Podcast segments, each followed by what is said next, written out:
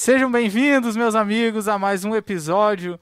É um episódio muito especial hoje. Muito um... especial. muito especial. Um episódio muito especial com um dos caras mais famosos aqui da região serrana. E mais esperados pelo público. Com certeza. A gente, a gente, falou, a gente falou no Instagram, né, Matheus, que, que o Benedetti ia estar aqui e a galera pirou, assim. Não, não, não. Comentários. Como que vocês não trouxeram ele antes? É. Seus animais. É, isso é, isso é verdade. Mas sejam bem-vindos a mais um episódio. Uh, se você ainda não conhece, esse aqui é o Manual da Música Podcast, um podcast sobre música, uh, onde a gente fala bastante de bastidores, de, de experiências de músicos né, que vêm aqui. É, mas antes de a gente começar, a gente queria agradecer alguns patrocinadores. Eu não apresentei, né? Oi, eu sou o José, esse aqui é o Matheus. é, eu sou o Matheus. E na, na direção está a senhorita Ana Cardoso. Boa noite. É isso aí. Beleza. A gente queria agradecer os patrocinadores. Ah, em primeiro lugar, a Prefeitura de Lages, a Fundação Cultural. A gente foi selecionado por o edital o Aldir Blanc e o Chico de Assis. Né? Então, agradecer ao pessoal da Fundação, da Prefeitura que acreditou nesse projeto. Muito obrigado. Também a Kombucha Brasil, que hoje está com, a, com os, uns produtos novos aqui. A gente trouxe todos. Eles trouxeram todos os sabores, né? Produto pra... e embalagem também, né? Exatamente, produto e embalagem também. Então trouxeram todos os sabores aqui pra gente mostrar para vocês verem. Eu vou corrigir você. Diga. Ixi. O produto é o mesmo.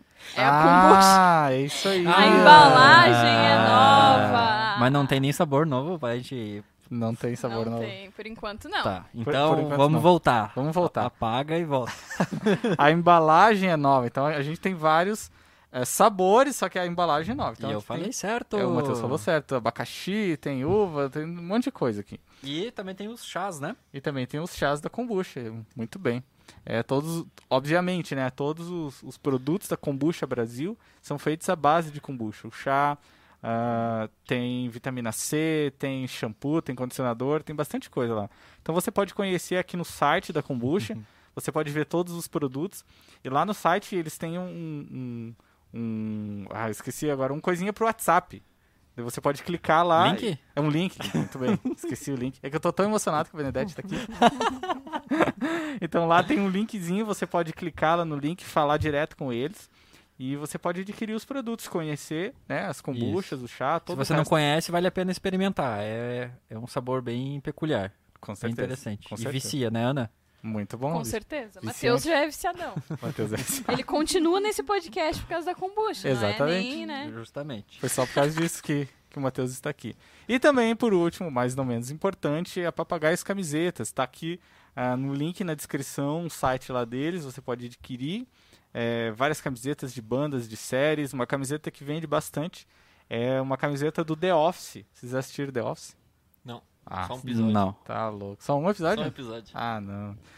Eu... Tão bom que é. Nossa, que... Nossa. Não pode falar mal brincadeira, de brincadeira. Pode, não pode falar mal, eu sou o maior fã do mundo. Assisti. Vai ser cancelado. É. é cancelado. então você pode ver as camisetas lá, aqui na Papagaios Camisetas, tá o link aqui na descrição também. E o que mais, senhor Matheus? E eu tinha uma. Ah, e outra camiseta muito vendida também é do Manual da Música Podcast. Sim, sim, sim. Você pode também adquirir com, com eles lá. E também a gente tem outra camiseta do Guitarras da Serra. Se você não conhece o projeto Guitarras da Serra, ele está acontecendo hoje também, né? Nessa, nesse mês, que é um festival de guitarras aqui da cidade, que a gente também está é, tá produzindo. Então vocês podem conferir lá. E também sobre, se você está assistindo esse, esse episódio e você não é inscrito no canal, por favor, se inscreva no canal. Isso ajuda muito o projeto a crescer. O projeto é, projeto é ainda novo. Então, quanto mais interação a gente tiver, é, melhor o YouTube reconhece que esse produto é relevante. Então, gostou? Curte. Não gostou? Dá um dislike mesmo. E é seguimos, comenta aí, compartilha com os amigos. A gente tem o nosso Instagram também. Se vocês quiserem entrar em contato com a gente para trocar alguma ideia ou sugerir algumas coisas, pode ser direto pelo, pelo Instagram, a gente sempre está respondendo ali. E o Instagram também a gente tem conteúdo exclusivo. E também a gente tem uma novidade, que é o uhum. nosso grupo do Telegram. Você já falou ou não falou, né? Não, não falei. Nosso grupo do Telegram, que é um grupo mais exclusivo ainda, que é só para os que gostam mesmo. e a é gente está disponibilizando ali é, o material exclusivo de dicas, de dicas dos convidados que a gente não falou, você vai ter que dar uma dica pra gente depois. Exclusivo. e a gente está disponibilizando só para quem está nesse, nesse grupo. E também a gente vai estar tá lançando alguns e-books, algumas novidades que a gente vai estar compartilhando ali dentro do Telegram. É isso aí? Acabou, né? Acho que acabou. acabou. Então valeu, pessoal. Tchau. então, senhor Benedetti, boa noite. Boa noite. Seja né? bem-vindo ao Manual da Música Podcast. Primeiro, agradecer o convite da galera aí, né? Porque, pô, se eu não fosse convidado, eu ia ficar muito chateado, cara. Tava Nossa, a gente já te convidou já. Ele sempre escapou, né? É, sempre o problema escapou. é a distância, né? É, sim, distância, sim. esse momento de pandemia, não tá tão fácil vir pra cá. Mas muito obrigado pelo convite. E primeiro, né, a primeira mentira já foi contada aqui na mesa, né? Que era um ser famoso que ia vir aqui.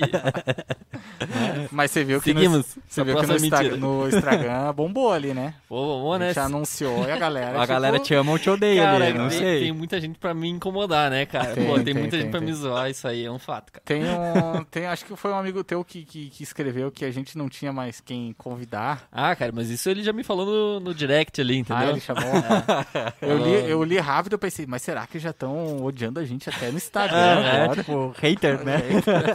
eu falei, ah, não, não. É, não, não. Era o pessoal que você, você já gravou a banda deles, né? Do... Sim, sim. É um pessoal lá de Campos Novos, lá é o, esse quem, quem falou foi o Raí, né? E um, uhum. um abraço pra esse vagabundo aí.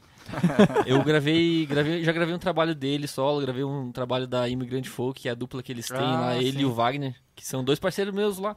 Eu também toco de vez em quando com eles, então é. Uhum. Já, já, já conhece as traias. Né? Nossa, né? sim, entendo. sim. Sabe, como é, sabe como é que é, né? entendo, entendo. E tu tá morando. Tu saiu. Já saiu de lá faz algum tempo, né? Cara, eu já tô fora de lá faz uns três anos já. É... Já faz tanto tempo assim que você é, tá, mais, tá? Três anos já. Uhum. E vou ficar mais um, pelo menos mais um ano lá. Até uhum. o final desse ano a gente tá lá em. Mas em pretendem voltar pra Lages? Cara, pra Lages em si não. Porque mais longe. Talvez para outros lugares, assim. Uhum, é uhum. que é, eu sou casado, né, com uma veterinária, então uhum. lá talvez não tenha tanto trabalho para o tipo de, de trabalho que a minha esposa quer fazer. E para mim assim é muito mais, eu sou muito mais livre nesse nesse tipo de trabalho, então eu posso ir para os lugares e fazer freelances, trabalhar à distância. Sim, sim. E, e o que que tu tá fazendo mais agora, cara? Cara, qual tô... é o trampo que você tá mais Hoje eu tô fazendo mais uhum. vídeo, mais uhum. trabalhos de vídeo e fotografia, audiovisual em geral, assim. Uhum. É, desde fotografia de comida, de pessoas, é, vídeo de. E o vídeo, assim, é mais focado em clipes pra banda mesmo, assim. Que é um universo que eu tô muito mais envolvido, assim, há muito mais tempo, né? Sim. E é o que eu procuro mais fazer, assim. Isso, e para quem não conhece, cara, o Benedetti, ele é o cara que gravou. A Todas as bandas 80% das bandas de Lages aqui. Tipo, sim, todo sim. mundo passou pelo, alguma vez no estúdio, né? Então, tipo, o cara, o cara aí que gravou tem uma história aí. Tu tem, tem ideia de quantas bandas tu gravou aí, cara? Assim, tipo. Cara, é a última vez que eu fiz assim um, levantamento de projetos, assim, acho que tinha mais ou menos uns 60 projetos diferentes, assim. Aham. Mas eu não sei quantos artistas eu gravei, não, cara. Porque uhum. alguns, assim, mudavam de banda e eram as mesmas pessoas, só ah, que novos sim. projetos, novas músicas. É, mas no geral, assim, tipo, entre EPs, álbuns, singles, lançado foi mais ou menos uns, uns 57, se não me engano, a última vez que eu contei.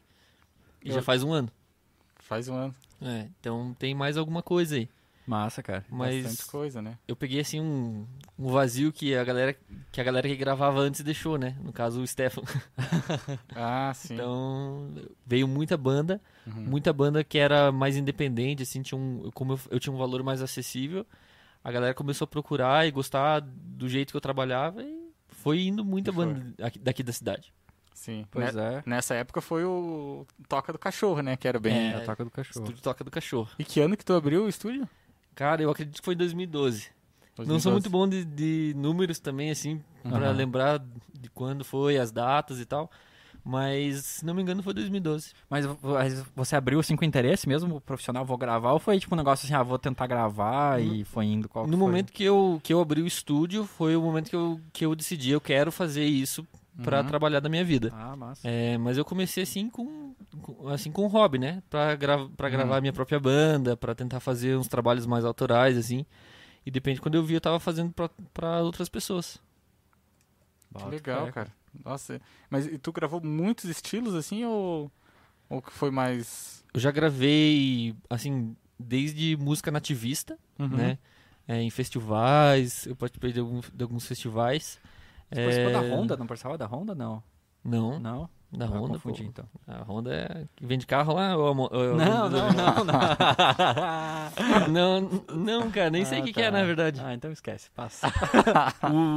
O, na- acho que o nativista mais legal assim, que eu gravei foi o Corredor de Canto Poesia. ah, é, então era Uhum, isso aí. é. Eu, eu, eu troquei E, tudo. e assim, eu, eu comecei fazendo rock, né? Porque era a Sim. minha vertente tal, música independente dentro da, do rock. Mas eu gravei reggae, gravei Uhum. rap, eu gravei uns rap mais voltado pra funk. Gravei muito tipo de rock, assim, que tem. Porque dentro do rock tem muita vertente, né? Sim, sim. Então gravei muito tipo black metal, punk, hardcore. E cheguei no, no nativismo, até na música mais clássica erudita, que é Uhum. o próprio Matheus aqui, né? Sim, sim. Então, Matheus por aí. É, o Ficar cidadão. todo né? olhando, né? Tu... Mas, assim, e dentro desses vários estilos, tu via alguma diferença entre a galera, assim? Ah, sim, cara. Eu, eu sentia, por exemplo, assim.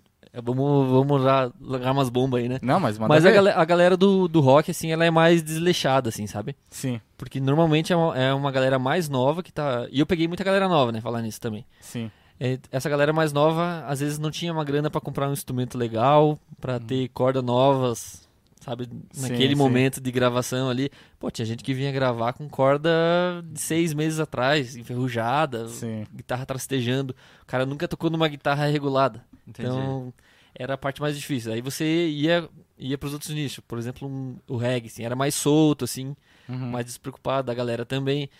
É, a parte de nativismo, os caras eram bem mais exigentes, assim, sabe? Uhum. então, é, o nível de ruído sempre é mais, é mais, tem que ter mais cuidado. O violão tem que estar, o cara tem que estar Sim. tocando muito bem. Tem, o violão tem que ser bom. E eu acho também que a parte, de, a parte técnica é Uhum. mais, os caras estão mais, mais preparados, assim, Mais em também para entrar sim. em estúdio. Que, que louco. Essa é uma diferença que eu sentia bastante. Aham. Sim, sim. É, cara, mas é, eu lembro que quando eu gravei contigo, eu lembro que se eu gravei contigo primeiro com o David ou foi sozinho, acho que foi com o David, Eu acho né? que foi o primeiro foi com o David. Foi com o David. Cara, tu tirava um som de violão pra a galera que não conheceu bastante, cara, teu, teu trampo. Porque o violão de nylon, cara, é um saco pra tirar som, assim. Uhum. Se pelo menos se o cara quer tirar um som mais mais agradável, assim, né?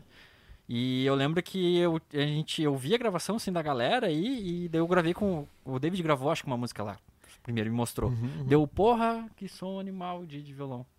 Aí que me interessei, deu assim, nossa, daí assim, o cara, eu tinha aquela mentalidade que, tipo, ah, o cara é do rock and roll, sabe? Aham. Tipo, nunca que vai ter um, o, tipo, a paciência pra tirar Pra o, fazer ali, o né? som de violão.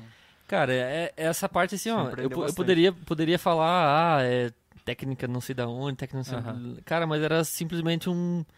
Você colocar o microfone, é, ouvir, tá bom, se não Ah, tá é bom, feeling, você né, vai, pro, vai para outro lugar e, e procurava os lugares assim. É. E, e como eu disse, eu, eu já cheguei num, num- ali pra gravar o cara que toca um violão clássico, um violão mais assim, que é muito mais fácil porque o cara já sabe tocar. Aham. Ele já Sim. sabe tirar som do instrumento. Então eu precisava tentar Só- ouvir aquele instrumento da maneira o- que ele escutava. Perfeito. Hum. Assim, Perfeito. Oh, e- mas isso aí é uma baita técnica, tá ligado? Que, tem, que eu tenho que muita gente passa desapercebido, assim. Tipo, é, bota o microfone, dá rec e daí mete plugin, sabe? Sim, também tem muito disso, né? E eu também acho o seguinte, cara, eu acho que as pessoas querem colocar microfone demais às vezes. Ah, Uhum. quero, quero microfonar à frente, atrás, do lado, em cima.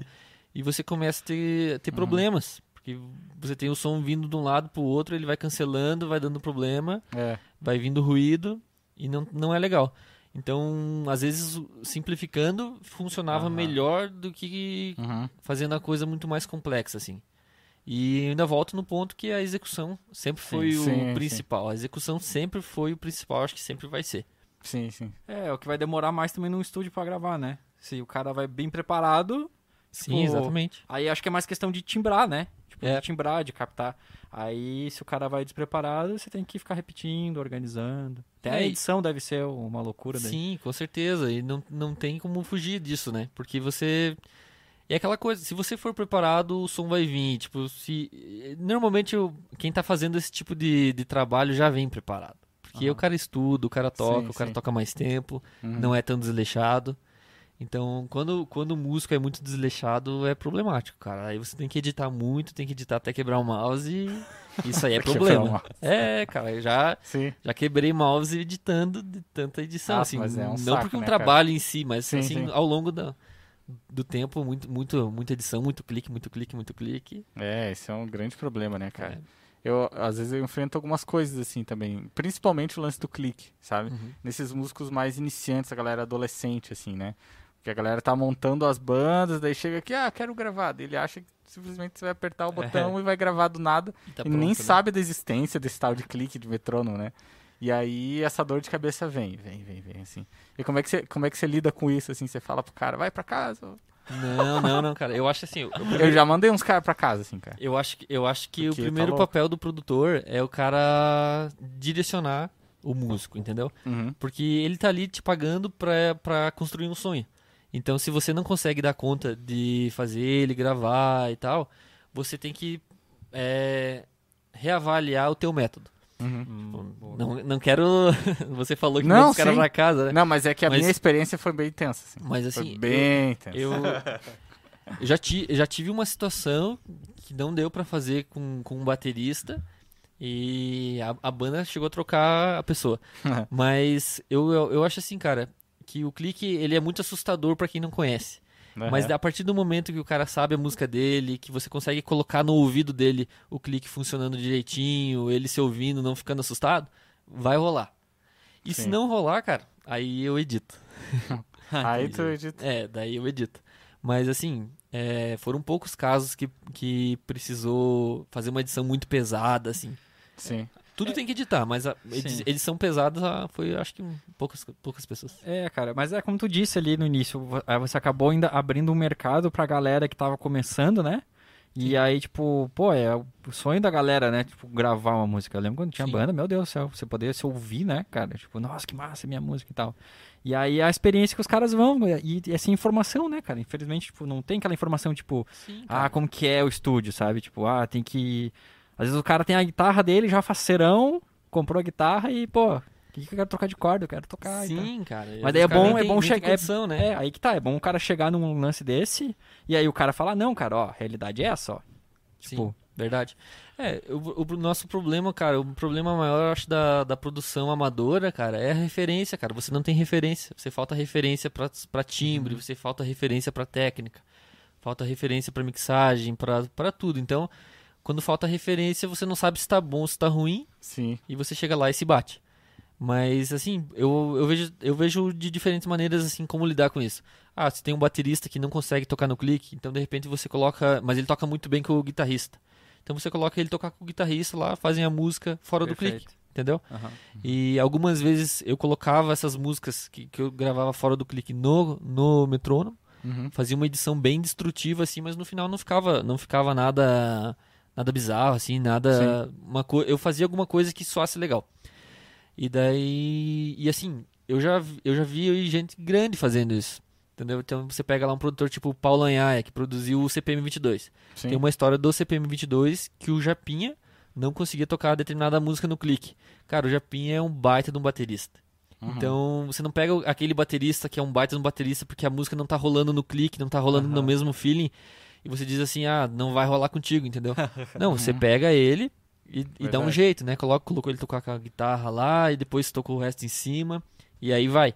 Show. Então, tem, tem N maneiras de né? lidar, né? É, o, o difícil é você saber que tem N maneiras de lidar quando Isso. você tá começando. Sim. Isso, isso, É, isso. isso é e tu falou ali do, do cara entrar. Agora eu lembrei do papo que a gente teve com o Renato Pimentel, Uhum, ali do sim, The sim. Magic Place. É que ele falou ali do. Que o, que o, que o José perguntou pra ele, né? Que falou que às vezes os caras vêm gravar e tipo, ah, eu quero gravar minha guitarra. Só que eles nem sabem o som que querem tirar, sabe? Tipo, Sim, ou a guitarra foi um exemplo, né? Qualquer instrumento, tipo, tá, como, como que vai ser? Tipo, tipo não sei, sabe? Tipo, Uhum. não, não, sabe, não não- sabe pra onde ir, né? Não sei pra onde é. Aí eu achei massa que ele falou assim que uma coisa você sabe, que é o que você não quer suar, né? Uhum. Tipo, pô, isso aí eu achei muito É. fantástico. Galera... Tipo, pô, já começamos pelo. Já tem um norte, né? Pra, Sim. pra que a gente não vai e tal. Mas o cara tem essa consciência, né? Tipo, se Sim. não tem uma pessoa pra falar pro cara, ó, cara, acorde aí. É assim, assim, assado, né? É. É, e às vezes, cara, o músico ele vem com uma com uma ideia na cabeça que não faz sentido pra música dele. Sabe? Sim, muito e, E é difícil você falar pra pessoa que o que ela quer não faz sentido, né? Alguns, alguns não levam na boa, alguns ficam Sim. chateados, vai ficar, vai ficar mais decepcionado. Mas, por exemplo, assim, muita gente fala, ah, eu quero o som de bateria do Led Zeppelin. Ah, porque os caras gravavam lá numa casa com um microfone longe, não sei o que lá, gravaram num, num buraco de elevador. Mas aí o som que ele quer é um som mais pop, que pede uma bateria mais na cara, sem menos reverb. Então, como é que você quer um som de bateria do Led Zeppelin? Não dá, entendeu? Entendi. Sim, Se, sim, se sim. você colocar lá a guitarra, sei lá, do, do Jim Page, pô, ela às vezes ela é magrelinha, às vezes ela é estridente, às vezes ela é ardida. Porque o contexto, né? E se você É. fizer aquela guitarra pra ele, ele vai Achar estranho. achar ruim, achar estranho, né, entendeu? É. Mas é, tem muita coisa ruim que teoricamente é ruim, mas que soa bem no contexto, né, cara? Sim, e que sim, fica sim. bom ali e tal. Então, é, bem é, é bem específico assim, porque às vezes também o que é bom pra mim não é bom pra você. Sim, É, sim. Eu já passei muito por isso de achar, achar que eu tava fazendo coisas muito boas e não eram coisas Ah, muito boas. com certeza, com né? certeza. Então, é Pode bem crer. essa parte sim é bem complexa, cara. É, pra mim da mesma forma, assim, cara. Aqui no estúdio já gravei algumas pessoas, assim. Eu nunca fui um. Não me considero um produtor, assim, sabe? Uhum. Igual você e tal. Mas, cara, eu, a, a galera que eu gravei, sempre no produto final eles não achavam que. Alguns, assim, no caso, né? Alguns curtiam. Já aconteceu uma vez dessa de você falou, veio um cara gravar um reggae aqui. Aí no final ele queria um solo de guitarra. Aí ele chamou um amigo dele. Sempre, sempre se chama um amigo, né? Tipo, ah, eu tenho um amigo lá. Tá, beleza. Vamos ver. Daí o, o rapaz veio, gravou certinho. Mas chegou umas horas que o cara queria dar umas fritadas, assim, sabe? Sim. Num reggae. Aí eu tenho que falar, cara, sabe, não é bem assim, dá uma acabada. Não, mas que eu toco guitarra há 12 anos, eu toco guitarra, não sei o que, tenho Fender. Não, Sim. cara, mas é assim, sabe? Aí esse ego do músico acho que é a pior coisa, né? De desconstruir, né? Sim, cara, e você vai bater de frente e não adianta. Às vezes você vai ter que recuar e dizer assim, pô, então tá. É, Então você assume daqui pra frente A a, responsabilidade é tua. a- a tua responsabilidade, né? pois é. e você falou, ah, eu não me considero tanto produtor. Cara, eu também, por muito tempo, assim, me considerei menos produtor. Eu achava que eu era mais um gravador e um mixador, entendeu? Uhum. Porque às, às vezes você não consegue produzir, né? Pro- produção é uma coisa assim que demanda, cara, demanda tempo, Tempo, demanda né? estudo, ouvir muita Muito, muito. música. E você, depois que você começa a fazer isso, você começa a ouvir música de uma outra maneira, né? Você não Sim. consegue mais curtir a música. É, ah, eu, eu, não- isso eu, por exemplo, não consigo mais curtir música como todo mundo curte, sim. Pra, Uhum. ah, pra, pra descansar, pra relaxar, Te entendo perfeitamente. sabe? Eu começo a ouvir o chimbal lá na, na direita, eu começo a ouvir o, o agudo da guitarra. Nossa, que bumbo Mas isso quicado. é muito triste. É, mas isso, Pior que é, cara. Eu, às vezes, isso é triste, cara. É, é triste. Às É? vezes eu escuto música, por exemplo, sei lá, minha namorada botou uma música lá, alguma coisa assim, e aí, que letra massa, né? Tipo, Ah, foda-se. nem tava ouvindo, cara. Tava ouvindo, sei lá, o baixo que tava, tipo, nossa, que genial, que troço ali, sabe? Sim, cara. Tipo, daí depois tem que voltar, voltar, voltar várias vezes. Daí, tipo, você sempre escuta um negócio diferente. Justamente. Ah, não, essa sim. Essa do lance Né? diferente, cara, sempre escuta. E aí eu sempre eu vou escutar uma música, tipo, eu já tô. Quer ver festa? É, Agora não cara. tem mais, né? Lógico. Mas assim, quando o cara ia numa festa que tinha música. Cara, nu- nunca tô assim com a galera assim, né? Tipo, eu tava assim, nossa. Esse compasso É, 3x4 é, ali. é, é, sempre tem um negócio assim. E, Não. e é, é automático, né? Não é que o cara tá, não, eu vou pensar, né? Sim, cara, é automático, automático, e tipo, eu quando escuto música, né, no carro, assim, eu gosto muito de escutar música no carro, porque eu consigo escutar os detalhes, eu consigo detalhar Uhum. as equalizações, assim, ter ideias de, da- do tipo de sala que a, que a galera usa e, cara, daí você começa a ficar muito noiado nisso. E você, É. Mas é legal também, porque você começa a querer produzir. Ah, eu quero gravar uma banda e tentar usar isso. Eu quero gravar uma sim. banda e tentar usar essa ideia, quero tentar fazer es- essa técnica, quero tentar soar desse jeito. É legal também. Mas, mas aí você vira produtor, né? Aí É. você não, não vira O mais um cara- apreciador de música, assim. é, né? o cara, eu acho que às vezes o cara tem que esquecer um pouco isso, assim, né? O músico, ele tem muito essa de. É, de, de, de ficar. Qual seria a palavra certa? Ficar. Quando você vai num show, você fica olhando o cara, o cara vai. Ah, o que, que o cara tá Sim, usando? sim. Meu Deus, o cara tá usando, sabe? É, Quantas vezes, cara? Aí de- depois que eu comecei a ir mais, que eu traba- trabalhei no Sesc ali, aí eu meio que me desencanei disso. Falei, cara, chega, eu vou Uhum. Deixa curtir. E eu, eu vi, assim, que alguns colegas não curtiam, cara. Ah, assim, o cara ia lá, no caso vocês falaram que fica observando o contexto musical, mas tinha gente que ia pra secar o cara. Ah, não, mas daí isso Ah, aí sabe? é. Aí eu acho muito bucha, assim, sabe? Eu acho muito estranho. Não, e esse cara, é- o cara esquece realmente de curtir a música. Pô, você tem um tocando, Sim. cara, vai É, lá porque aí quando o cara faz isso, você não tá, você não tá aproveitando nada. Porque, Sim. pô, se, se você tá curtindo, tipo, curtindo na, como normalmente, assim, você recebe aquela música, aquela música te traz uma sensação e tal. Beleza, você tá curtindo, você tá Sim. tira- tirando um prazer daquilo, uma sensação. Se você tá ouvindo, que nem a gente tava comentando, tipo, ah, que interessante isso. Você tá aprendendo de certa Tá forma, né? tá Você tá estudando, informação, tipo, nossa, que timbre bom desse violão, bah, bah, que legal que ficou esse arranjo, sabe? Você sempre tá. Você sai e você vai tocar, Sim. você vai compor isso. Agora Sim, o cara que vai lá pra, tipo, Tem. o desempenho desse cidadão Tem está muito, legal. cara. Ah, Cara, Mas sabe, eu não aprende que- nada, cara. comum. E eu vejo cara. que tem muito, assim, muito no... deve- com certeza deve ter em todos os instrumentos, assim, mas no lado guitarrístico, né? Uhum. Mas eu vejo que tem muita galera que é, vai ver o exibicionismo, assim, tá ligado? Tipo, Sim. o cara Malabarismo, vai, né? O malabarismo. Ah, se o cara fez uma escala lá, não sei o quê. Hum, mas ele errou a tal nota. Sabe como a Sim, música sim. se torna um exibicionismo diferente do, do curtir, do, do, né, de você aproveitar o momento. Você vai pra ver o cara fazendo firula. Igual você vai no circo pra ver o E, cara... e como tem bastante isso, né? Nossa, tem Cara, muito acho que é isso, comum, cara. cara. E acho que a gente só consegue se livrar disso percebendo que faz isso. Perfeito. Aí a que você percebe que você faz isso que não é legal e que você também não tá melhorando e aproveitando, aí eu acho que você começa a É. parar. E se você não consegue se ligar nisso, cara, tipo, tu é meio louco, entendeu? Tu é meio burro, né? Assim, É, porque. Sabe aquela, aquela pessoa que, que não percebe que tá fazendo as coisas erradas e vai fazendo Sim, errado, vai aham. faz Cara, é normal, a gente faz isso. Faz, A gente faz coisa errada pra caramba Perfeito. e depois, um tempo, assim, você amadurece, Você percebe, percebe, né? ah, cara, perdi tempo fazendo é, isso. é. É. Mas é comum. Mas assim, cara, é, é difícil de se desprender, né? De. É um processo longo, é, né? o- Do eu, dia pra eu noite, acho que assim. não é só da música, por exemplo. Eu tô trabalhando com audiovisual agora. Uhum. Eu assisto série olhando enquadramento, olhando cor, olhando luz. Cara, é um saco, velho, porque nada mais é legal. Só quero assistir as coisas pela, pelas transição, pelo tempo, tá pela cor. Sim. Cara, é. Fica, fica assim uma coisa às vezes. Não, eu imagino, cara.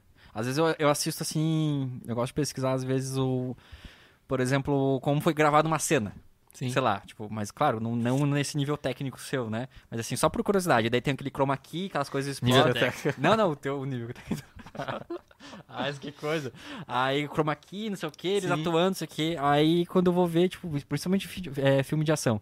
Aí eu já fico tentando Sim. imaginar, sabe? Tipo, como que foi? Tipo, um chroma key ali, será? Tá ligado? Que é o VSPX ali e tal, É, né? Aham. Sei É. lá, não sei os... É Pô, é bem assim, cara. E daí você fica noiado também nisso, sabe? Então Aham. agora eu já perdi, eu já perdi a música, né? Porque eu fico escutando Nossa, já Nossa, a perdeu. guitarra da direita, a guitarra da esquerda. E daí eu. E na- no, no vídeo eu fico assim, olhando os- o ângulo. Ó, ó, tá vendo que isso aí tá na regra dos terços e tal. Essas coisas assim, cara. Mas não tem nada que você curte musicalmente, assim, só por ouvir, por... Bom, cara, eu acho que eu gosto de ouvir uma música ou outra, assim, que eu Uhum. curto, assim, pra cantar junto e, sabe? Aham. E acho que eu gosto de ouvir muito Guns N' Roses, nesse Uhum. sentido, assim. Porque eu também ouvi muito, tá ligado? Aham. Pra, pra tirar e pra tocar. Sim. Então, quando eu vou ouvir alguma coisa é Guns. Ou, por exemplo, tipo um Bohemian Rhapsody, assim, que daí eu fico ouvindo Aham. e cantando, cara. Aham. Sabe? Fica lá eu e a minha mulher cantando e... Que Pô, massa. cara, e fale de- desse lance da, da banda que vocês tinham, cover, como que foi, assim, o lance? Vocês, vocês tocaram bastante, né? Sim, a gente, a gente ficou tocando bastante tempo junto. Hoje a banda ainda tá nativa, assim, só que como tudo tá meio parado, né? Eu tô ah, tava fora rolando, também. e tava rolando a banda ainda. Tava, ah, ro- tava acabado. rolando, assim, até ano, ano passado teve, teve show e tudo mais. Só que assim, num nível bem mais baixo, assim, né? A gente se encontra de vez em quando pra, pra ensaiar, pra conversar. Uhum. E a banda começou assim, cara. Eu. A casa da minha namorada aqui em Lages, antes da gente casar, mora... ficar na frente da casa dela tinha um guitarrista lá. Que às vezes eu começava a ouvir assim uma voz de um Axl Rose, assim, sabe? Aham. Aí eu ficava ouvindo aquilo lá e caramba, cara, parece que o cara tá, tá tocando um CD ali e tal. Quem que são esses loucos, né? Nunca fui conhecer. E, tipo, e eu ouvia todo domingo lá, todo domingo aquele, aquele som. E um dia o Rafael Floriani me ligou assim, a gente tava trabalhando junto no estúdio, fazendo as gravações, e ele me ligou, ó, cara, tem uns rapazes aqui, tem uma banda de cover de Guns. Você tá procurando uma banda que eu tinha, eu tinha saído de uma banda anterior que se desmanchou. E você tá procurando uma banda, os caras estão procurando um guitarrista aqui. Você não quer vir conversar com eles? Daí eu fui lá conversar com os caras, né, cara? Cheguei lá no Uhum. estúdio do Rafael, fui conversar, eles me explicaram qual era a proposta, que era fazer um cover idêntico e tudo mais. Daí eu, pô, fiquei super empolgado, porque eu gostava de Guns, mas não tanto, mas assim, gostava assim e Uhum. tal. Bem ok. E daí eu vim pra casa, tirei cinco músicas que eles pediram lá. A gente, e a gente voltou pro ensaio, num- acho que numa semana seguinte. E daí a gente começou a tocar e tal. É, o Léo, vocalista, né? Que é, hoje em dia, assim, a gente é bem amigo e tudo.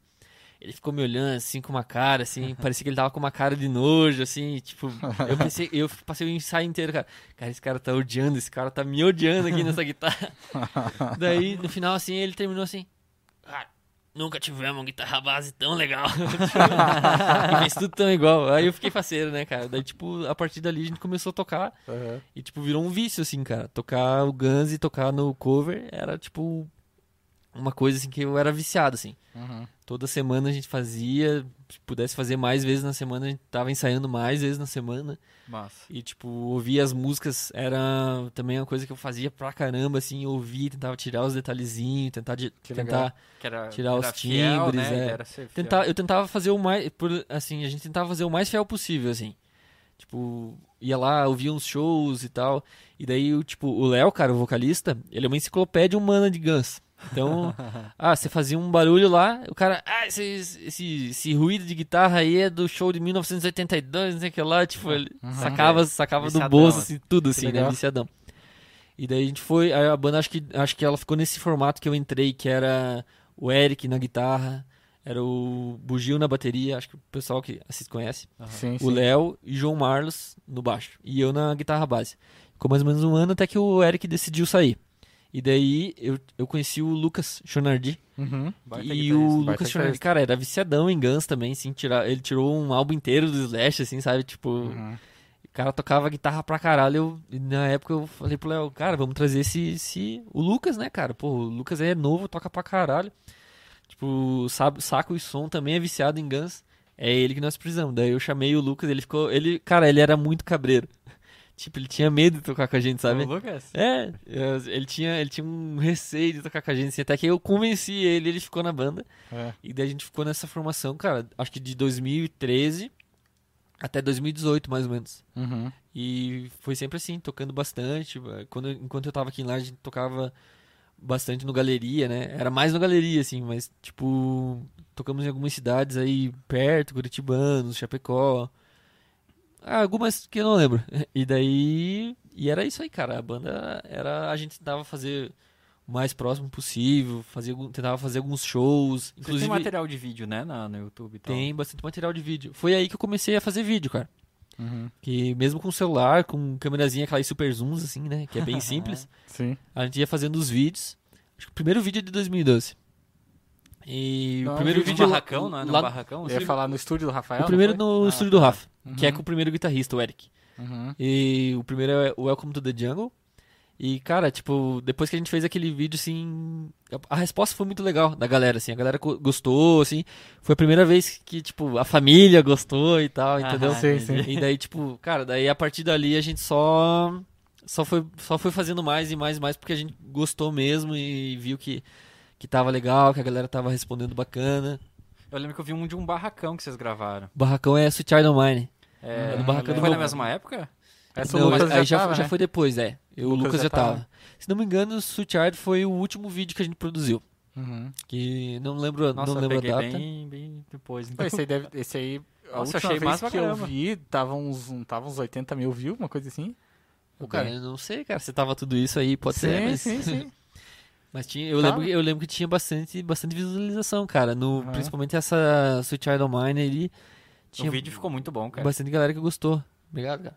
Não, ficou muito bom. Eu lembro que eu olhei Cara, assim, pô. Que assim, eu, eu, eu acho que eu vi esse do, do, do Floriani, mas acho que eu fui, eu, foi ao contrário. Eu fui vendo os últimos e daí.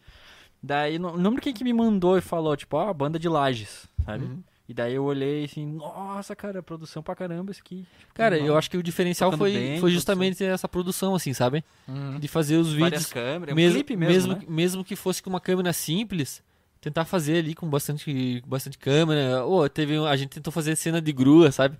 Peguei um pedaço de madeira, assim, de uns 5 metros, assim, Nossa. coloquei a câmera em cima, aí amarrei uma fita e daí Ai, tava lá com um pedaço de madeira assim com a câmera. né? e tipo, pô, ficou Funcionou? legal, cara. Funcionou, funcionou mais ou menos, né? Mas funcionou. E daí a gente tomava, a gente tomava um certo cuidado, assim, de tentar fazer um cenário, de tentar Sim, ali. Mas, tipo, tudo sem conhecimento técnico, né? Sem conhecer luz, sem nada, assim, cara. A gente tentava no grito e, e rolou. É, mas é- é- vocês tinham bastante negócio do feeling também, né? Tipo, olhar assim, bah, não ficou bom. Ah, ficou legal. É, Ah, não ficou bom. e daí a gente gravava em estúdio antes, né? Que eu já tinha o estúdio. E como eu era fissurado em Guns, pra saber o som do Guns, tava fácil, tava na mão, assim. a Sim, gente tentava sim. fazer bem próximo. Até que esse vídeo do of Mine, cara, tem alguma, algumas pessoas lá nos comentários que acham que é dublagem. Que acham que a gente pegou a música O original e começou a tocar em cima, assim. Ah, é bem uhum. fiel, bem Tipo, a voz, assim, é um pouco mais diferente e tal, assim, o resto é bem mais parecido. Bem parecido. Porque hoje em dia dá pra, dá pra você chegar num som muito próximo, cara. Apesar de ser difícil, assim, né? Mas, ah, você vai lá, você consegue, você consegue, tipo, trabalhar o timbre da bateria pra ficar parecido, o timbre É. da guitarra, o próprio Amplitude, tem lá o Amplitude Slash. Sim, Pô, sim, tu, sim. tu liga lá, aí o Lucas, o Lucas com uma guitarra Les Paul já tinha uma pegada muito parecida, assim, tipo, Uhum. sonoramente falando, assim. Aí colocou os catadores lá que era o signature do Slash. Nossa. Então, tipo, soava pra caralho parecido. Tá ligado. Então, e daí te- teve uma galera que falou, oh, é isso aí, é dublagem e tal, né? Eu, eu- cheguei a agradecer, cara. Cara, se tu acha que é dublagem, então obrigado, Obrigado. porque tá legal, né? Sim, muito. Daí, Show, show. E esse foi o último, assim. Daí depois a gente só postou mais alguns ao vivo, assim. E daí a banda foi, foi parando um pouco, assim, tirando um pé, porque eu também fui morar fora. Aí ficava mais difícil de vir pra cá ensaiar, pra organizar Uhum. tudo. E hoje em dia, assim, tipo, se aparecer show, a gente faz. Se, se tiver algum, algum evento, algum, alguma coisa legal pra tocar, a gente tá tocando, sim. Certo. Que louco. E aí depois- Pode ir. Não, eu ia dizer porque tem algumas perguntas aqui, mas depois a gente vai para as Ah, tá. perguntas. Mas nós podemos fazer? Podemos O fazer. Jaguaredo já começou? A gente tem. A gente tem uma pergunta aqui do Matheus Rosa. Um abraço, Matheus. O Matheus perguntou: Tu acha que a galera tem muito esse lance de apego de criação e acaba tendo dificuldade em aceitar conselho e ideia dos produtores? Cara, eu acho que tem. É, assim, tem pessoas que chegam com material pronto. Uhum. E é aquilo que elas querem. E você não tem, não tem muito o que dizer assim. Tá errado. Porque se você prendeu o cara, cara. é, E se fosse bom? E se você barrou o cara e era pra ser bom? Entendeu? Aí a culpa de não dar certo é tua. Então, É. se, se o cara tem uma ideia, às vezes, que é muito ruim, né? Você vê assim, pô, tipo, essa, essa tua ideia, ela não tá amadurecida. Eu acho que é, aí você consegue botar um parâmetro, entendeu? Sim. O... Mas, mas apego, assim, não tem tanto, não sei se tem tanto, assim, na verdade, assim, eu acho que tem um, tem um certo nível, assim, mas a galera aceita bem, cara, aceita bem as, as críticas, aceita bem, assim, você, se você conduzir da maneira certa, assim, não ser um, né, não ser uma pessoa ruim e chegar Sim. e falar de maneira... É, às vezes, quem sabe, grossa. a abordagem, né? Tem que ser diferente. É, acho que a pra- abordagem, assim. E tipo, pô, é, não sei, não sei com outras pessoas, mas eu quando eu começo a gravar uma banda, cara, eu sou parte da banda, entendeu? Tipo, eu quero ser aquela banda, assim. Aquela banda é muito importante pra mim e é como se eu fizesse parte dela. Então, se alguém falar mal, eu fico chateado. Se alguém falar bem, eu fico feliz. E eu tô dentro da banda. Então, é, se o cara tem uma ideia lá e eu acho que, que aquela ideia em si não vai funcionar, eu falo, ó, vamos tentar fazer dessa maneira, de tal maneira. Eu fiz, a, fiz a, da minha maneira. Eu vi que não ficou legal. é, ou ficou legal, o cara não gostou tanto. Eu retrocedo e deixo a ideia da, da pessoa. Porque Aham. é a ideia dela, entendeu? É o sonho dela. Tipo, você não grava uma música num, num estúdio amador, tipo, sem condições, pagando dinheiro que você não tem pra fazer uma coisa que você não quer. Sim. Você faz o que você É. quer, né? Então o que eu tenho que fazer é viabilizar o que ele quer. Se, se não ficar tão legal, beleza. A experiência dele que tá valendo. Ele já É. ficou fe- feliz ali, de Sim, é também, certa entendeu? forma. A experiência eu acho que vale mais que, que outras coisas. E também assim, cara, é- volta naquele assunto. O que é bom pra mim, às vezes não é bom pra você. Sim, e eu vou ter sim, que sim. aceitar, tá ligado? É, ainda mais quando você trabalha com vários estilos, né? Que tu falou que gravava de tudo, né, cara? Sim, Porque cada segmento tem suas concepções, né? sim. Porque às vezes assim, um nível de distorção em um estilo, e aí se você e aí você tem, acaba sendo eclético, né? Você vai você se obriga a estar Uhum. eclético, né? Uhum.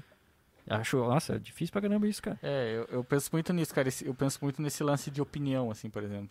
Eu já pedi muita opinião pra, sei lá, conheci um músico grande, meio famosinho, e falei, ah, o que, que você achou da minha música? Cara, não sei se eu faria isso hoje, porque eu entendo, não tô dizendo que, né, Aham. mas tô dizendo que cada um tem a sua opinião. Então, Sim. esse cara famosão, grande, eu tenho uma certa opinião da música dele também e eu faria alguma coisa diferente. Sim. Então, eu acho que tudo tem um certo opinião, assim, né, cara? Que É, que é muito individual, né? que é muito individual. Mas também, como tu falou, tem o papel do produtor de, de moldar aos poucos. Eu vejo que muita galera é iniciante, né, Benedete? Assim, É, en- então, é, é, você entra naquela coisa assim, às vezes o cara canta errado, entendeu? Sim, sim, sim. Canta, canta desafinado. É, Você cantar desafinado não é uma estética. É Cantar desafinado técnica, é né? errado, tá Sim. ligado? É, tocar fora do tempo é errado. Não, não, não é estética. Tem gente que acha que, que isso é estética. Aí você tem que. Aí sim. Aí Uhum. você tem que bater o pé e dizer, ó, assim é o certo, Sim, sim, sim. tá? Tipo, às vezes o teu certo não é. Às vezes. Só que você tem que, tem que ter cuidado pra saber se você tá fazendo certo mesmo, né? Aham. Saber se você não tá só sendo um cara turrão, um cara chato que tá É. dizendo, ah, isso É. aí não é comercial. Sim. Ah, Tá sim. ligado? Não importa se é comercial, não. Às vezes, né? É. Se, fosse- se eu soubesse que é comercial, eu tava famoso, né, cara? Eu era o, Perfeito. o É, Rick gente. Bonadinho, né, porra? Uma, uma coisa que o Renato Pimentel falou no podcast é que ele sempre tenta é, sempre tenta colocar, como tu falou, a identidade da banda, da banda, não, não a identidade do produtor, sabe? Eu já Sim. vi alguns alguns conhecidos assim que o cara vai lá e coloca a identidade do produtor. Sim. Você pensa, pô, não foi esse cara que fez, assim, sabe? Uhum. Isso prejudica muito, né, cara? Tira a identidade da- do, do lance, assim, né? É, cara, isso aí é- eu acho que também é um assunto bem polêmico, né? Sim. Porque, cara, você tem estúdios que você sabe de onde fez. Uhum. Por- assim, eu posso citar aqui, cara, tá ligado? Se você ouvir uma música lá do Estúdio Olho da Lua, você sabe que é o Estúdio Olho da Lua. Porque você tem uma produção mais de teclado, tem uma produção mais de vozes. Se você, Sim. sei lá, se eu ouvir o Estúdio M Audio, eu sei que a caixa do Estúdio M Audio é aquela caixa mais estraladinha, de sertanejo e tal. Tipo, são es- estilos do produtor. Se você ouvir a minha música, ela é um pouco mais editada, assim, às vezes eu, eu tento usar mais samples junto, assim. Se você ouvir o Stefan, por exemplo, do Fat Bull, Aham. você vai ouvir uma música mais, mais crua, mais, tipo assim, mais visceral, sabe? Uhum. Então eu acho que, eu acho que o, o produtor ele acaba colocando, né? Não tem Com como certeza. fugir. Só que, não, só que não pode sobressair, cara. Sabe? Uhum. Não pode ser só aquilo. Você não pode ser. Não, a banda tem que, tem que ter a identidade dela. Não, não é a tua identidade, né? Sim. Então, essa aí também é difícil, cara. É difícil. Ainda mais quando você é mais velho, assim, que você acha que você sabe tudo e, Uhum. né? Ah, pô, tenho 20 anos de produção, tenho 10 anos de produção, me respeite. Não é assim, né? Não é. É, não Na funciona, né? verdade, é aí que o cara começa a ver as cagadas, sabia? Tem que ser, né? Porque Senão- é- é- espero que sim, né? Tipo, É. Porque é aí que você começa a abrir a cabeça e ter um- uma bagagem maior, começa a conhecer coisas que não sa sair da tua bolha, né? Sim. E aí você começa, o cara começa a ver assim, tipo, putz, eu fazia isso. Ah, mas isso não é, não é legal. Tipo, É. depois, mas É, tem que, verdade. teve que amadurecer, tem que fazer muita coisa errada pra depois chegar a esse processo, né? E o cara chegar com 10 anos e falar que, que sabe tudo, nossa, É. acho que é só Cara, e, pô, eu não sei, eu olho pros meus trabalhos, assim, às vezes de um ano atrás, cara. Eu tenho, eu tenho vergonha. Nem me fale de E, música que eu Pô, gravo, eu não gosto Deus de ver, cara. Não gosto Ah, de mas, ver. cara, isso é normal. Eu já aprendi a lidar com Cara, eu isso. gravei uma música uma vez com, contigo lá em 1991 É, e nem lancei, fala. lancei ano 91. passado, sabe? que eu, Nossa, ah, que dificuldade, cara. Daí eu, ah, não, vou lançar isso aí. Daí lancei. Às vezes eu vou lá ver um vídeo antigo, daí aquelas, aquelas transições, assim, quer dizer, aquela movimento de câmera assim, tentando ser suave e não sendo. cara, é difícil. É um processo, né, cara? Aquela. Cara, mas sabe, eu acho Mas, que a gente precisa passar por certas Tem, vergonhas, digamos assim. Sim, né? Sabe, tipo... Não tem como não passar, né? A gente, tá, a gente tava conversando ontem, que a gente fez uma live da banda, da Nova DC ali, e falando, olha, olha todo o processo que a gente fez pra chegar até aqui. Talvez não, a gente não seja a melhor banda, ou... Cara, o meu primeiro CD a gente não, eu não consigo escutar, porque era outra banda, era, eram uns piá adolescentes que queriam montar uma banda de heavy metal, mas chegou lá, não deu certo, e foi aquilo que foi, sabe? Aham. E daí a gente evoluiu por causa daquilo. A gente. Hoje, daqui 10 anos eu vou odiar mais aquele CD. E daqui a 20 anos eu vou odiar o meu trabalho que eu fiz, sabe? Sim. Hoje. Então é um processo de É. ódio é- completo, assim. Mas, mas isso, isso eu acho que é bom, né, cara? Se você é chegou, bom. tipo, sei lá, passou uns 5 anos e você não, Não, é bom, cara. não cara... mudou suas opiniões, não tem vergonha do que você falava, tem uma É, coisa Não, errada. é, é cara. bom, é bom o cara odiar as próprias músicas, não conseguir mais ouvir música, não conseguir mais assistir. é, é muito bom. Difícil, né, cara? Mas assim, é, sei lá, eu acho que é um processo de evolução, né?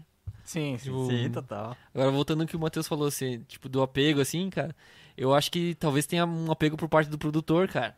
sabe? Uhum. Porque, pô, é, a primeira vez que eu fui gravar no estúdio, eu tinha ideias que a- o cara que tava produzindo falou, não, isso aí não, não é comercial, cara. Isso aí não é pop. Mas, cara, pô, sei lá, nós estamos no fim do mundo, numa banda que nem é tão boa, tá ligado? eu sei que a minha banda não é tão boa.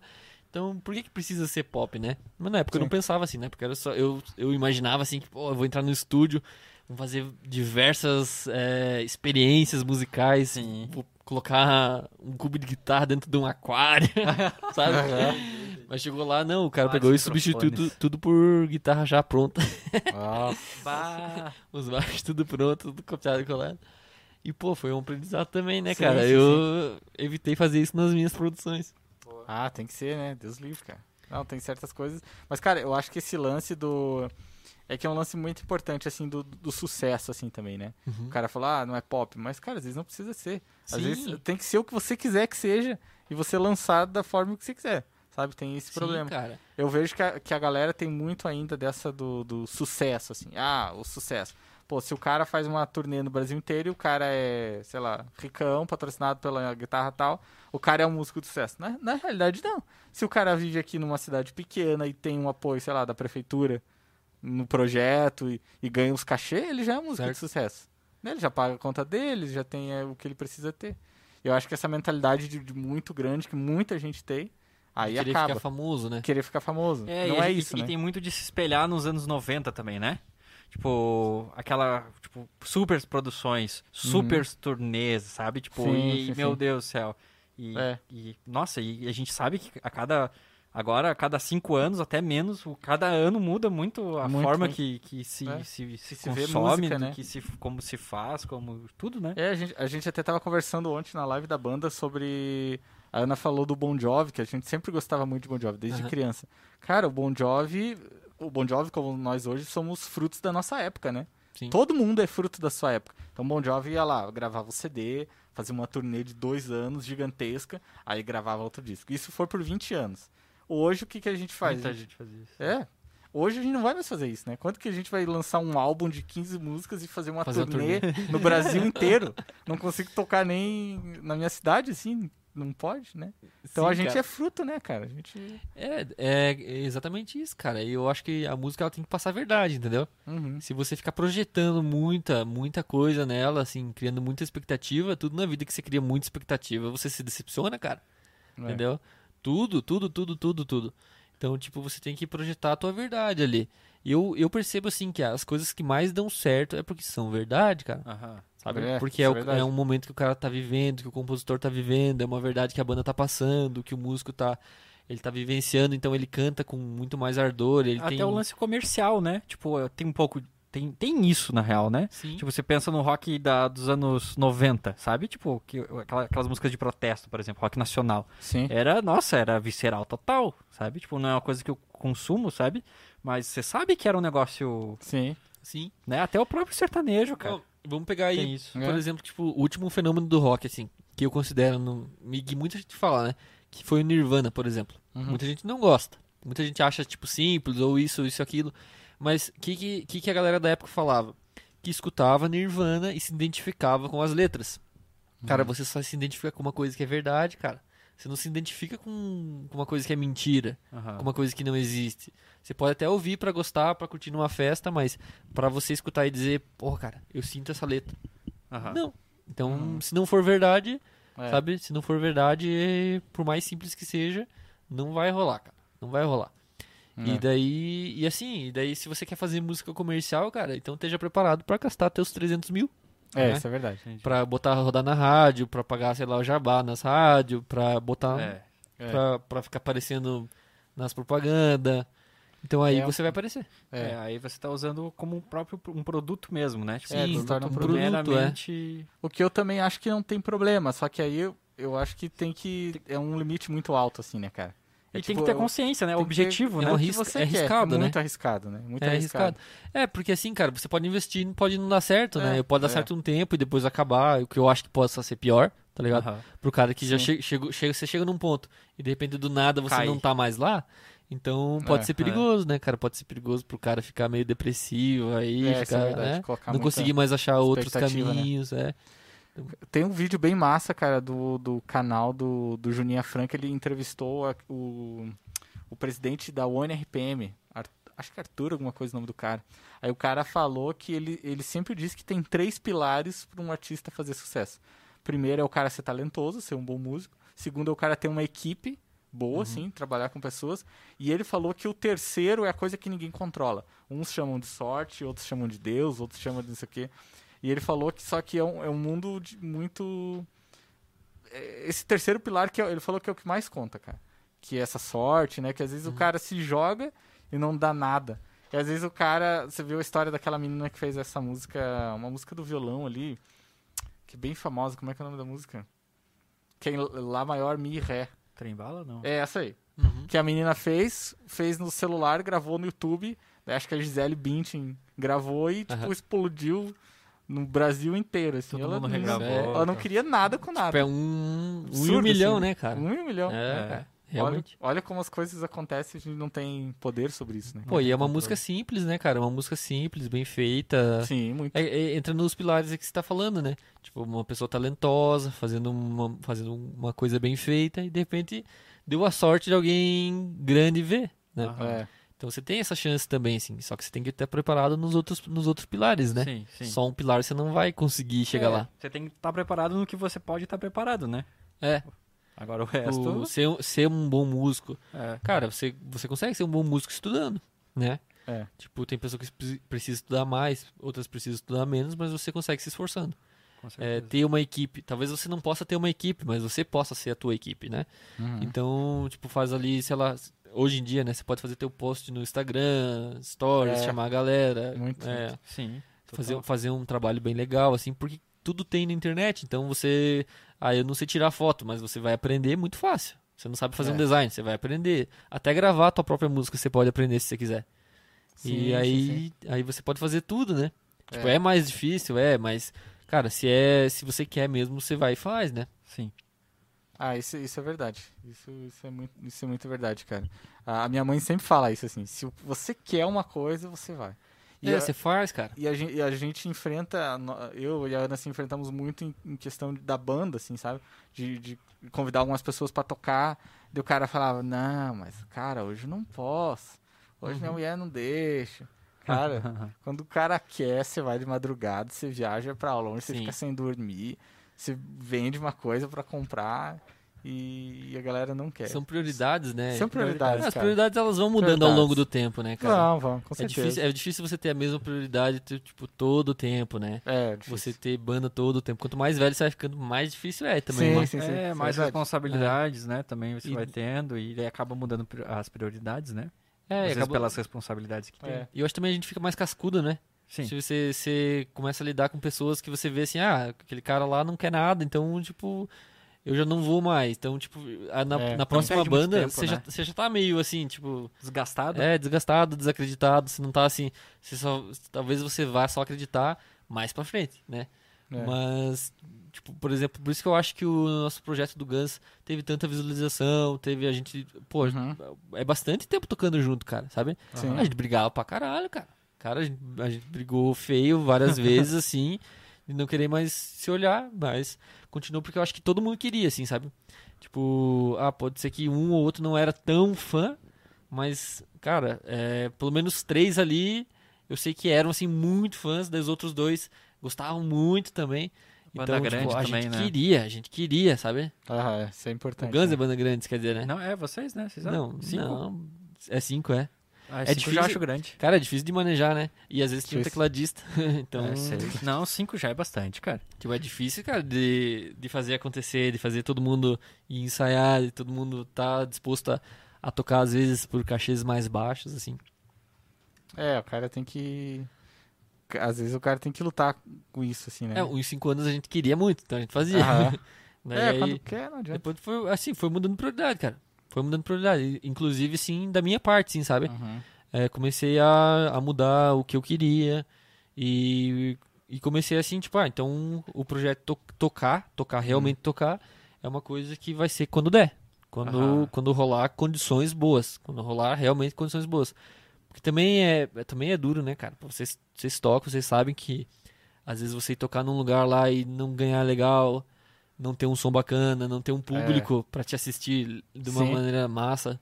É desgastante, né, cara? então, Muito, muito é. e é tipo, é a realidade. Na verdade, essa é a realidade, sabe? Quando você sai tocar, é, é aquele meme, né, cara? O, é, o que a sua mãe vê? Ah, o teu É. filho cheio de. Com público. O que sua mulher vê? É. Cheio de mulher. O que você vê? Tipo, é você e um cara lá bêbado te assistindo. É. Cara, muitas vezes era assim. Então, É. pô, Nossa, cansa, né, é cara? normal, né, cara? É, cara. É a realidade. Mas é bem o que você falou, cara. O cara vai ficando mais velho e vai começando a selecionar mais, né? Sim. Normal. Então, talvez seja legal essa coisa de fazer as- algumas coisas solo, assim, né? Por Sim, exemplo, que nem sim. você tá fazendo, né, Matheus? Sim. Então, tipo, você, você tem mais controle sobre o que você vai fazer, sobre as decisões que você vai tomar. É. Numa banda, cara, você você quer uma coisa, o teu companheiro de banda quer outra. Então, Uhum. aí já começa uma briga. É, tem os dois lados, né, cara? Tipo, eu acho, eu acho legal o cara ter mais de um projeto, assim. Eu sou muito a favor disso. Não o cara ter vários, né? Porque isso aí também é ruim, você perde Muitos, o foco. assim, né? É, mas assim, você ter, tipo, um projeto maior, assim, tipo, uma Sim. banda grande, assim, ba- bas- bastante pessoas envolvidas. E uma coisa mais pocket, assim, mais enxuta que você consegue Uhum. se locomover fácil, produzir fácil, Certo. sabe? Sim. Porque quando uma não tá dando certo, você consegue produzir a outra que é mais fácil, você mesmo, né? Sem muita burocracia. Mas o lance de, de ter é, um trabalho mais solo tem um negócio de você ter que fazer tudo sozinho e você acaba ficando meio, tipo, sem opinião, assim, sabe? Às Sim. vezes o que sobra, tipo, na, na banda, que é muita opinião, né? Às vezes você sozinho, você, putz, Falta, mas... Ah, É. cara, eu queria ter alguém agora pra me... Sim, isso é verdade. Isso é massa, né, cara?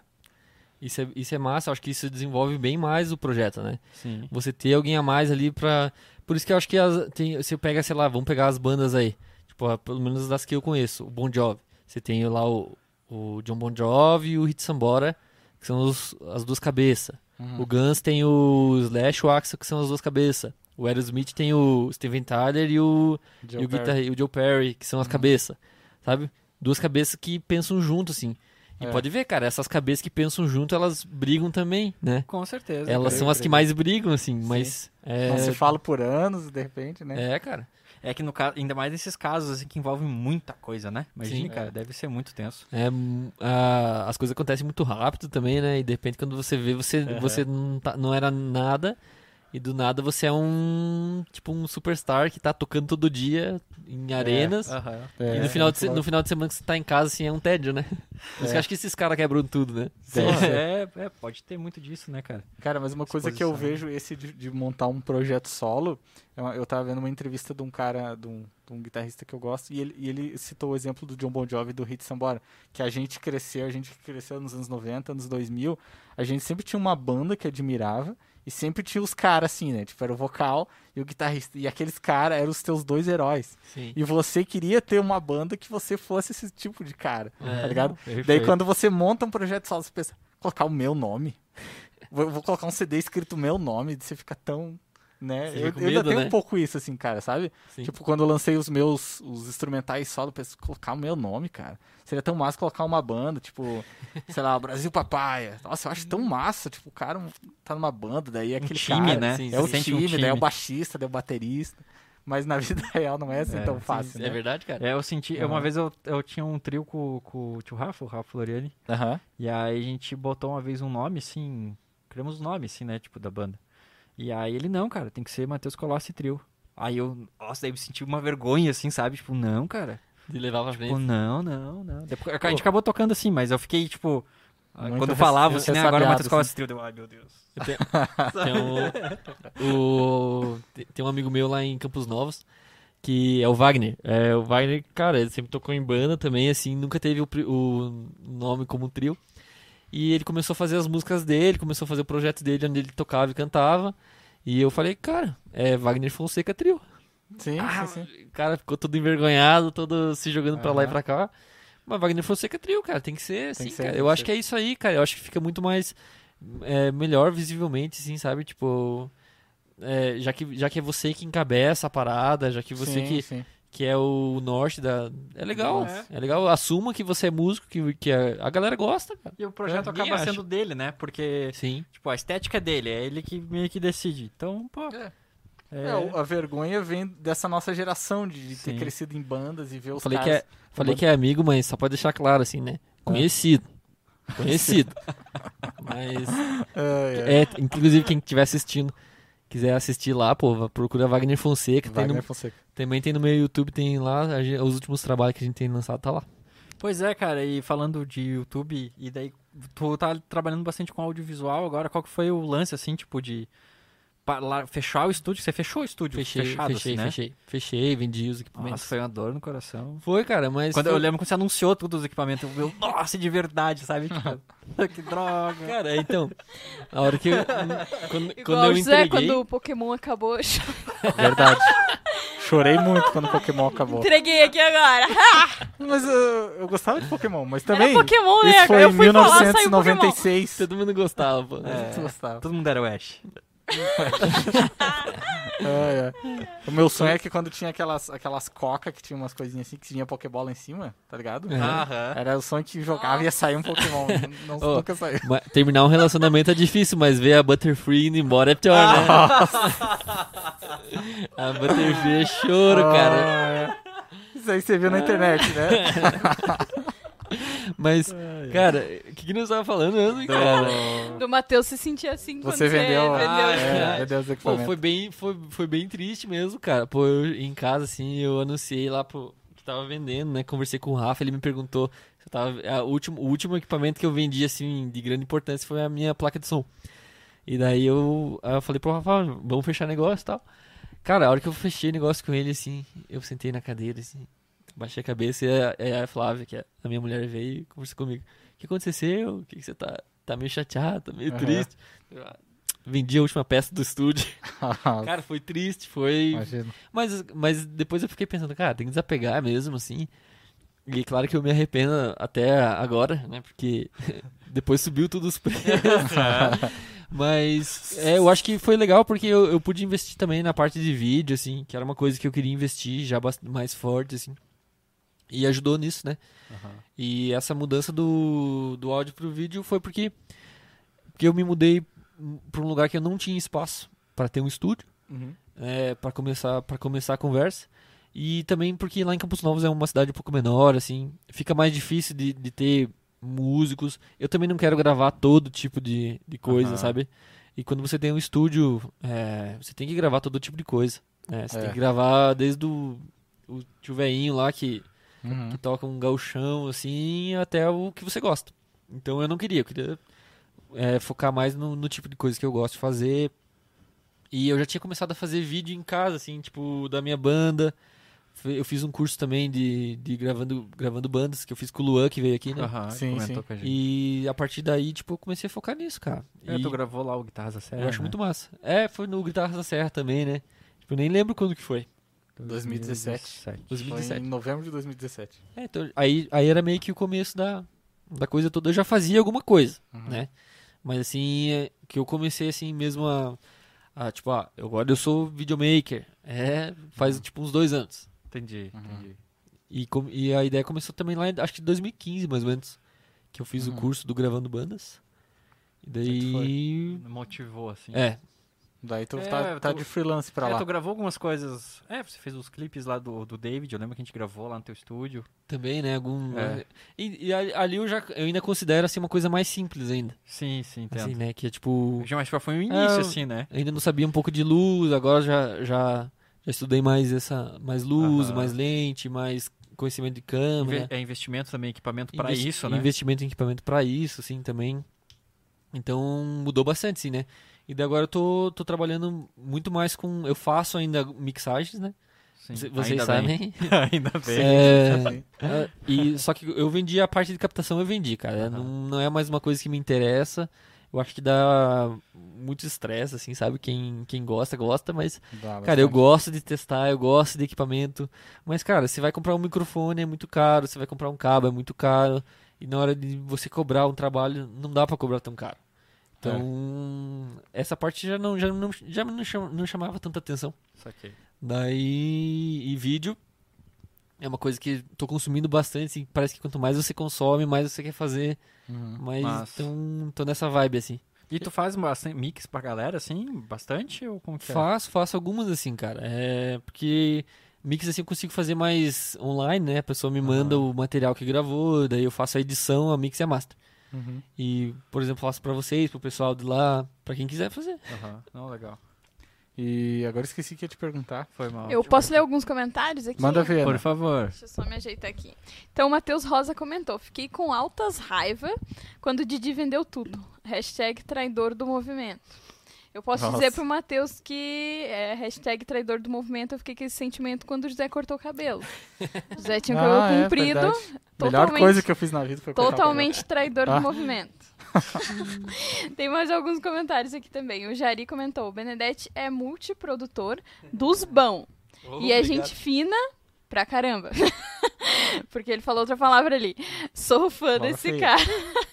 Sou fã desse cara. Ah, vamos ver mais alguns Obrigado, comentários. Vários cabelo. comentários. O Jari é um aqui. cara que tá sempre aqui. O Jari tem que vir Ô, aqui contar as E, histórias. e assim, cara, é, eu, eu, tipo, vi um comentário desse do Jari, é muito massa, cara, porque é uma das bandas que me, que, que me inspirou, assim, a trabalhar com música, a criar uma banda, foi a dele, entendeu? Que era Palhas do Coqueiro. Aham. Eu via Palhas do Coqueiro no- na- nos flyers da Festa do Peão e queria ir lá, na- lá no palco alternativo assistir, cara, e era muito massa. É, a galera E daí- sempre fala que vem aqui e fala dele. Ó, é, pô, é referência, Era cara, é referência. Uhum. Quando eu, quando eu pude, a já- a gente já pôde até dividir um palco uma vez lá em Joaçaba, não sei se ele lembra, num festival. Cara, foi muito massa, cara. Foi muito massa, foi pra mim assim, foi como tá com com Guns N' Roses lá.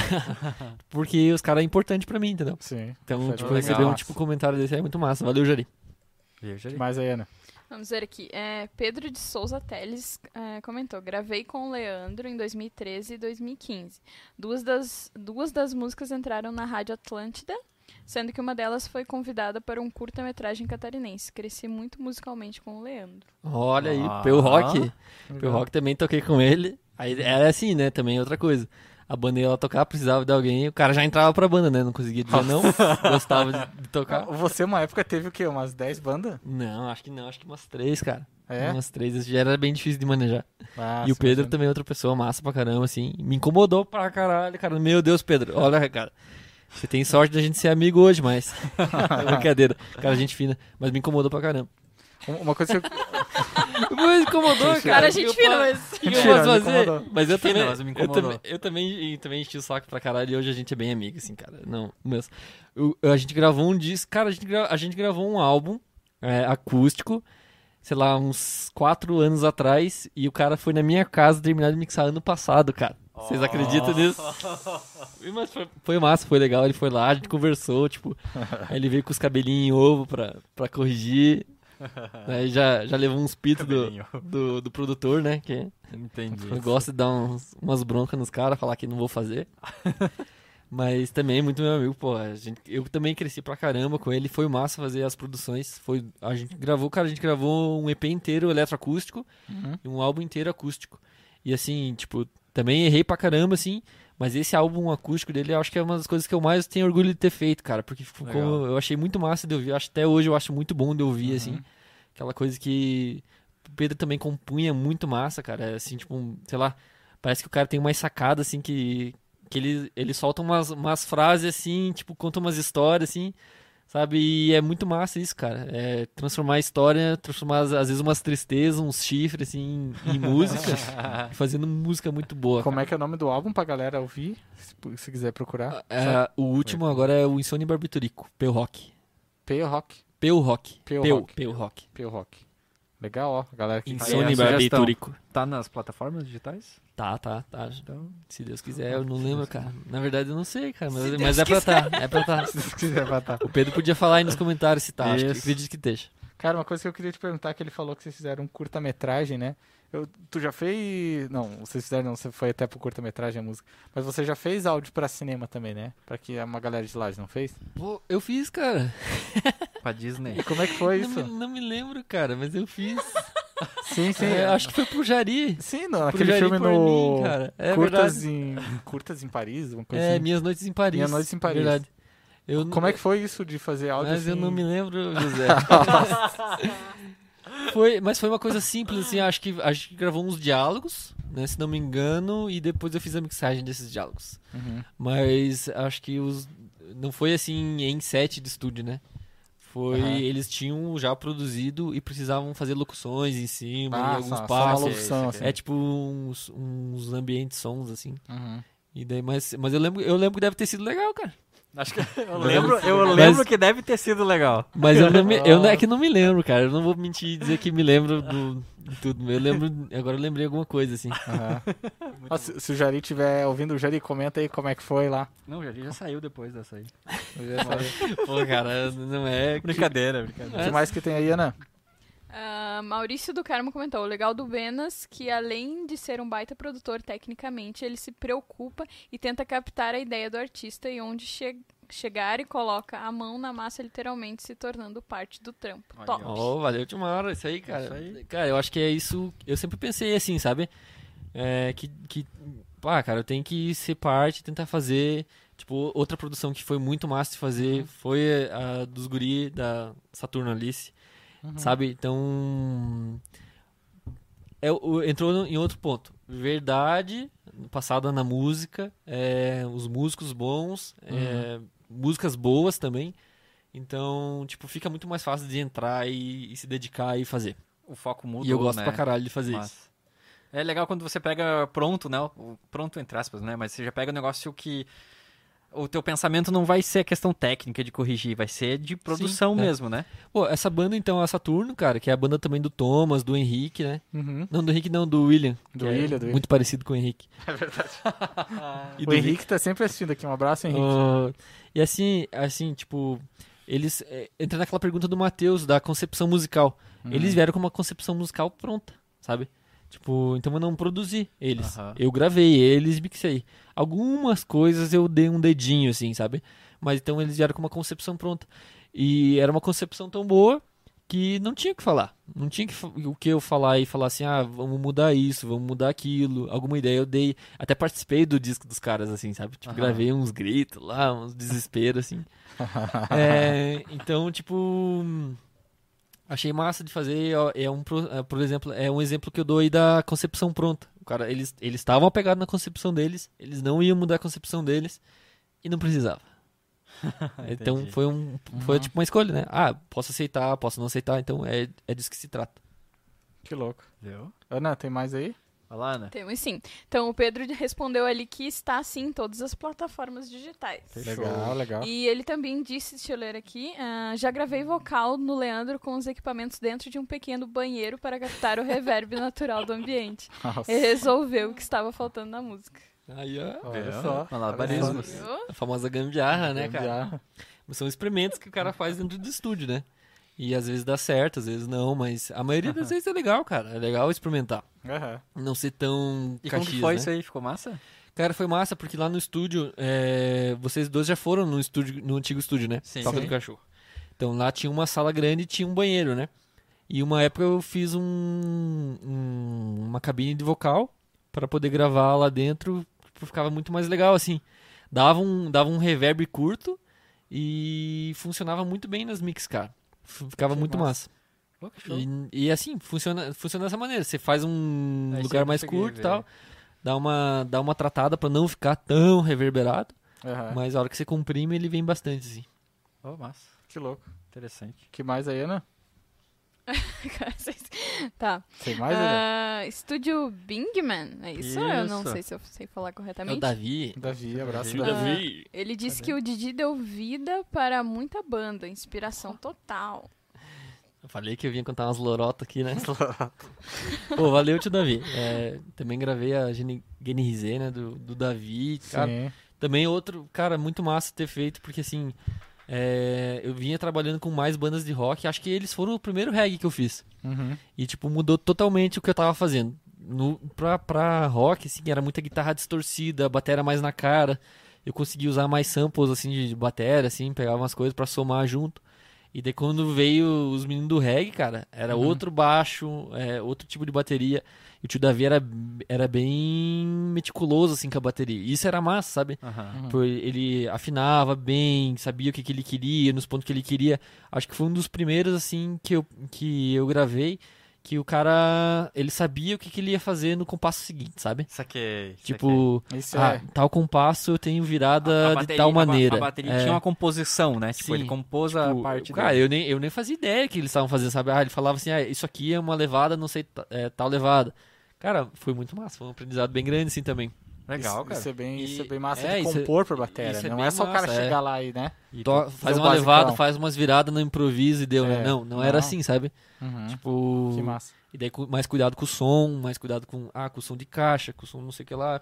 E é uma banda grande, né? Eles tinham um sopro, tudo, você gravou tudo. Sim, tinha sopro, tinha os- as percussões, né? Pau de chuva. Pô, primeira vez que eu gravei um pau de chuva, cara, nem conhecia, muito massa. Que louco, pode chover. Pra quem não sabe, né, pau de chuva faz um barulho de chuva. É, isso é verdade. Pode. Foi um pau de chuva lá pra tu fazer, né? Foi, foi, é, massa, né? Eu jogava 32 tipos de efeito, né? Tra- O pau de chuva vindo assim da esquerda pra É, direita, é, né? é. assim, Nossa, É, ele me mandou assim já. É, vi, Cara, massa, velho, massa, cara. que mais aí, Ana? Ah, o Stefan tá por aqui também comentou. Grande tio Benas. Trampamos junto hoje. Sempre um prazer. Aí, ó. Ó, tava Ah. gravando hoje? A gente tá gravando hoje lá no, no Fat Bull Studios com, com o Davi, com, com, com o Stefan. Ah, que legal. Falou que ia fazer umas perguntas cabulosas aí, mas. Nossa. Pode começar Ah, aí, Steph. se segurou, é bom, é bom. Treta, começar a Ele treta aí. se segurou, então. Mas hoje a gente tava gravando lá, eu tava filmando. fi- É, a Onda Astral, né? A gente tava. Não sei se podia falar. Mas Nossa. ninguém falou que não. Nossa. Se não falou que não, não podia, né? Banda do Matheus, né? Banda do Matheus, é, do Matheus, do Gabs, do Vitão, Uhum. do JC também, que já gravei outras, outras vezes. Hoje tava pra filmar. Filme- é, o, Stefan gravando áudio, o Davi fazendo mixagem, eu fazendo vídeo e todo mundo trabalhando junto. Ó, que massa. Nossa. Legal. Até a, até a, a mini esposa do, do Stefan tava Trabalhando. trabalhando no vídeo também. Que legal. É, Time internacional e hoje. Só. é, boa. Mais alguma Mas coisa? aí, Ana, tem mais? Tem vários comentários Cê- hoje. é cara famoso né? é outra Cara famoso coisa. Manda é ver, assim. manda ver aí. Ah, Nano Perim comentou: saudade de tocar com o Didi. Quero dar um beijo nesse homem. Ele foi responsável por me lançar a maldição da música. Maldição da música. a nossa. maldição da música. É, olha. Pô, cara, Ha, ha, ha, ha, ha. Aqui que eu vou falar, cara. O Nano, ele é parte da, de uma história, uma história importante pra mim também, porque da banda Joy Bong, né, que hoje a gente ano passado a gente já lançou um clipe nosso também. Então assim, cara, tipo, era uma banda que era pô, que eu me dediquei muito, que eu que eu fiz a minha música, que eu fiz as minhas próprias músicas e que a gente se divertia pra caramba assim, e que fluía coisa com, com o resto da banda que era muito massa, cara. Só que não deu certo também, né? Mas fazer o quê? Acontece. É, mas, tipo, o, o pouco período que a gente passou junto foi muito massa, foi muito bom pra evoluir também. E, pô, Nano, se eu te joguei na música, cara, me desculpa, não queria fazer isso. Eu sei que é difícil depois que você tá na música, você Não Você sai sai, mais. né? você não consegue mais sair, É o dinheiro não entra, né? Só sai, né? Mas você sabe Nossa. que, que, pô, pra mim também foi, foi um prazerzão fazer som com você, mano.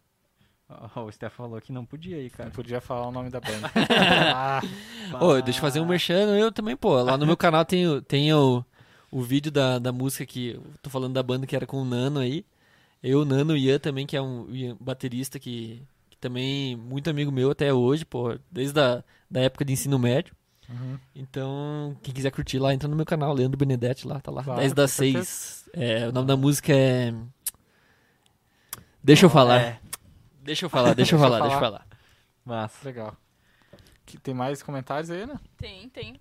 É, Matheus Rosa pediu pro, pra ele contar. Fala, ele falou exatamente assim. Fala da vovó Joes, eu acho, não sei se é esse o nome da banda. Banda que do- dominava a cena underground lagiana na época do subterrâneo. Só tem mentiroso. Didi até guitarra quebrou no palco. Nossa, olha aí, ó. Essa Ah, história. ah, essa história a uma gente guitarra, quer escutar. Quebrei uma guitarra, cara. Quebrei uma guitarra. Essa é Como uma foi história. isso? Sério, quebrado, quebrado, assim. ah, Quebrado, quebrado, cara. Não era o objetivo, cara, mas aconteceu. Era o objetivo. É, Não sei se vocês eram da época do antigo subterrâneo, né? O ambiente underground. Sim.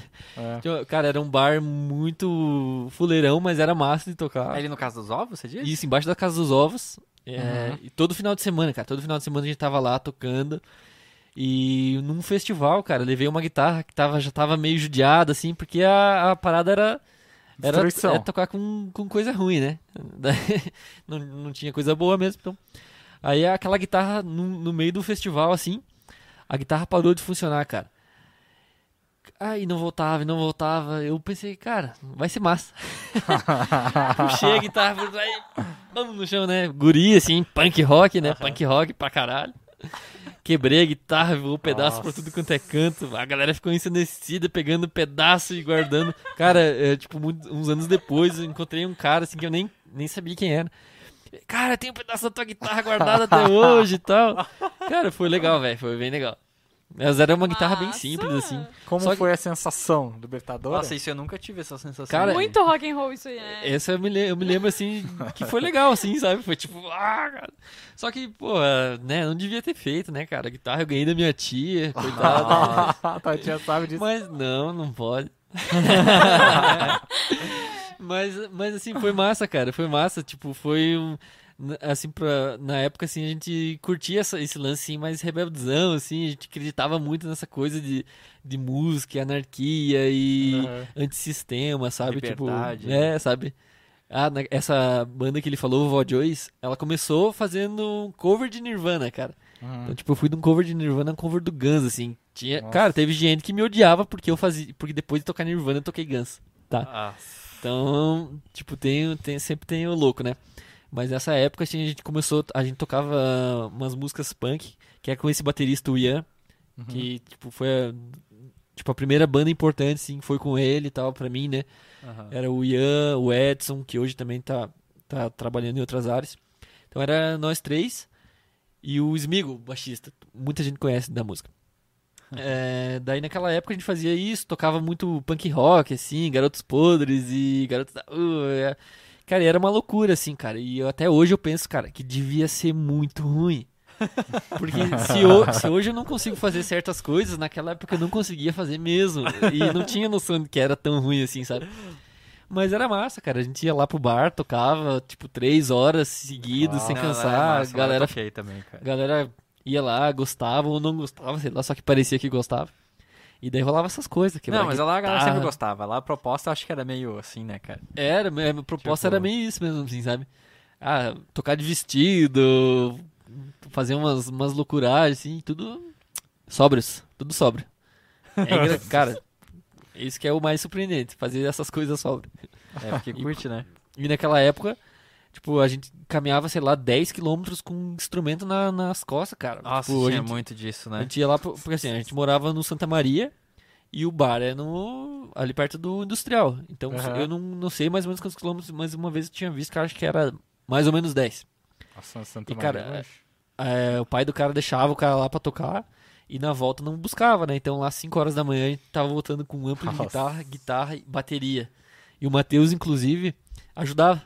Por isso que, tipo, tá ali com nós até hoje. Tipo, a galera vinha, trazia um, um trazia um bumbo, outro trazia um surdo, outro trazia um amplo de guitarra e vinha caminhando até em casa, cara. 5 horas da manhã, Nossa. depois de tocar. E, porra, cara. Eu fiz muito isso no, no palco alternativo, cara, da Festa Pinhão. Tocar, tipo, ah, não vamos voltar de ônibus, vamos economizar. Daí Cê- to- toda a banda a O. Matheus também tem um passado de rock, né? Tem, Tem, tem, tem. tem, tem, Não, tem. não, não é toda a vida erudito. Não, não, cara. na Música verdade- europeu, como dizem. Música europeu. Finlandês. O finlandês. Finlandês. O... Não, cara, tive, tive. Eu era metaleirão, né? Cabelo compridão. Cabelo tal. comprido e tudo. Tu não chegou, a gente não chegou a se conhecer nessa época, né? Não, cara, a gente conheceu bem depois, né? É, não, é- era. Mas assim, eu comecei a tocar. Eu lembro que eu- antes de começar a tocar, eu assistia umas bandas, tipo, eu lembro muito do Thomas, assim, sabe? Eu olhava Sim. assim, pô, o cara toca pra caralho. Metaleiro também. Cabeludão, assim, né? Tocando, assim, deu, nossa, que massa. Cara, me fugiu o nome da banda do Thomas. A Mercenary. Mer- Mercenary Tales, Tales. É, pô, Thomas é. lá girando, batendo cabeça, é, né, Mr. Power, É. é. Mr. Powerful, tipo, sei lá, sei lá, daí tipo esses caras, assim, né, Orquídea Negra, né? E aí o cara, eu lembro que a gente assistia, assim, tava começando, assim, começando, bem, nossa, bem toscão, mas já tinha banda, né? Já tocava que país é esse, tá ligado? Sim. Você vê que o Matheus ele passou pelas fases, né? Do metaleiro cabeludo, depois o rock mais, Sim. mais regradinho, depois o blues e agora ele é um músico Agora é clássico. um músico erudito, né? Músico de violão de nylon. É, careca, né? O cara, Careca. Ah, não vou falar disso aí, eu, rapaziada, não se contexto. eu vou começar a vir com um bonezinho, cara. Mas é claro, cara, agora virou, virou. Mas é louco, cara, é bem, é bem massa. Essa da Casa dos Ovos tinha muito, cara. Eu lembro que a gente se juntava e é, ali com o pessoal, o Thomas ali, tinha mais umas bandas que eu não me, não me lembro o nome. Mas a gente se juntava assim, ó, vamos fazer o festival lá, vamos. Aí uma banda ficava responsável pelo bar. Sim. Né? Tipo, ah, a gente compra as bebidas. Aí a outra, vamos juntar os equipamentos. Aí eu tenho o Atomic Drive. Dele, ah, eu tenho o Atomic Drive. Ligamos, então ligamos dois. Uma Atomic Drive Ah. no No outro. outro, Atomic é, Drive. fazia, Nossa, nossa, cara, isso aí, velho. é, cara. Tipo. E Ficava aquilo que massa, tinha, é. Ô, ma- cara, a gente sempre trocava de graça, cara. Todo final de semana de graça, cara. Aí teve, teve um, eu, eu- esse é um episódio que eu me lembro que teve um, um dia que era duas bandas. Uhum. Aí uma banda levava uma coisa, outra banda levava outra. A gente chegou lá e a outra banda simplesmente não apareceu. Aí o dono do bar veio e falou assim: Ah, vocês conseguem trazer a bateria? Eu dou cinco reais para vocês pra ajudar na gasolina. Reais. A gente com Del Rey, cara. Você acha que com. Del Rey vai com cinco reais até no Santa Maria? Só ligar o Del Rey a 5 reais. Aí tu ia, beber, tu ia beber uma água lá, o cara te cobrava. Nossa, É, cara, e, e era assim, tipo, a- mas ali era. Nessa casa dos ovos eu lembro que eu toquei, acho que a primeira vez que eu toquei, tipo, eu não tinha pedaleira, tá ligado? Aí liguei os dois Atomic Direto. Drive, ó. Botãozinho, tá ligado? Tipo, a de, de drive, Quase assim. um plex, né? Ligava ali, pá, tocava aqui achando que não é massa, né? Aí desligava, agora eu sou um clean. Quase um plexzão ali, né? Tipo, tá. no tala. Sim, é, é. A válvula, a, válvula transistorizada fritando. É, a válvula transistorizada. Transistor vai sendo fumacinha ali. Né? Cara, mas era, foi um tempo massa e foi um tempo que serviu muito, assim, pra, pro cara saber que, Foi que massa, foi bem massa. Também, né, as coisas que, que você pode fazer tocando, o que, que não pode. Tinha muita galera que subia no palco, que pisava no cabo, acabava com o show porque o cara pisava no cabo do microfone do vocalista Aham. e estragava. Porque, cara, ali você tinha que aprender a lidar com um bêbado chato no palco, Não, sabe? é, Sim, sim. Ah, Cara, eu lembro de uma vez, assim, tipo, pô, a gente era adolescente lá, tocando. Aí eu lembro que tinha uma música, tinha um solo, assim, que, tipo, aquele solo que o cara estudou, assim, eu vou tocar esse solo, Uhum. né? Aí eu lembro que daí chegou, assim, um cara cabeludão, assim, né? Aí chegou na hora do solo, assim, né? Tipo, daí todo mundo sabia que era do solo. Não lembro que música que era, cara, mas era uma música famosa, assim, né? Tipo, e aí eu, nossa, agora eu vou solar, agora eu vou solar, agora eu vou solar. E daí entrou, daí subiu a galera, assim, junto, e daí pisou, assim, é, eu já tinha pedaleira, pisou na fonte, assim, sabe? Desligou a, a fonte da guitarra. Nossa. Eu, ah, tristeza, daí- cara. Daí para assim, né? Cara, por isso que eu digo, tinha algumas músicas que eu, toca- que eu tocava guitarra, assim, solo. é, e até hoje eu não sei tocar o solo, cara. E naquela época eu tava a tocar, então, tipo, devia ser muito ruim. Cara, eu passei por isso, cara. Teve, teve até música do Guns, assim, que eu, tipo, Do Guns mesmo. que eu fui dar, fui dar aula pra um- algum aluno, assim, né? Ele, ah, quero aprender essa música. Daí, ah, vamos, beleza, vamos lá. Daí vamos tirar o solo. Aí eu tirei o solo, assim, pra, pra dar aula pro, pro piado, assim. Cara, certeza que eu não fazia isso, tá ligado? certeza que era Sim, bem cara, é bem diferente. isso. É, esse é o mesmo sentimento que eu tive, cara, numa música do Guns também. E, porra, cara, a gente era muito incoerente. A gente tinha essa banda e fazia uns covers de É. E achava, Nirvana. nossa, eu achava que tava colocava lá, abafando. tipo, tocava no Nirvana, daí tocava uns, tipo... Conheci o Johnny, Johnny o Desordeiro. e daí na outra, a outra música era Wonderwall, tá ligado? Do Oasis. Nossa, Não fazia repertório sentido, assim, cara. absurdo, né? Mas, Aí tipo, tu não tem filmagem, nada, naquela época nenhuma. Cara, dessa época não tem quase nada. Porque, tipo, não era uma época. Não, era, não tinha fotos, assim, smartphone, né? É, e tipo, quem tinha câmera, assim, era aquelas câmeras digital pequenininha. É, E, cara, acabou sumindo, assim. Eu acho que algum material o Ian, que é o, ba- o antigo baterista, tem, deve ter guardado lá, porque ele tem muita coisa antiga. parede vermelha, assim, Mas- aquela coisa. É uma parede vermelha, né? Ah, é, tem umas fotos, assim, bem bizarras. Espalhada, assim. é. Palquinho assim de altura. É um pouquinho que era um, tipo um tijolo de altura. Nossa. Mas, ó, é, tipo, era divertido, cara. Era Pô, era divertido. A gente ia pro. Eu sempre. A gente, como a gente fazia o caminho aqui de a pé, primeiro ia no Angelone, passava lá no Angelone, pegava um papel higiênico, fazia o repertório, no papel higiênico, Nossa. seguia pro bar. E daí fazia lá, sei lá, três horas de música, assim. E, cara, a gente levava a sério, cara. Não, não, não ia pra zoar, assim. Fazia Sim, todas sim. essas Mas era- loucuras. Mas a gente saia. Cara, a gente ensaiava todo dia. Todo dia, todo dia, Era. todo dia, todo dia. Tanto é que, tipo, ficou muito, muito massivo e a banda acabou um pouco por causa disso. Porque era todo dia. Todo não, dia, mas todo era dia. isso aí, cara. Eu lembro que, tipo, a gente tocava tudo errado, tudo pode, assim, na, na, na cabeça não, né?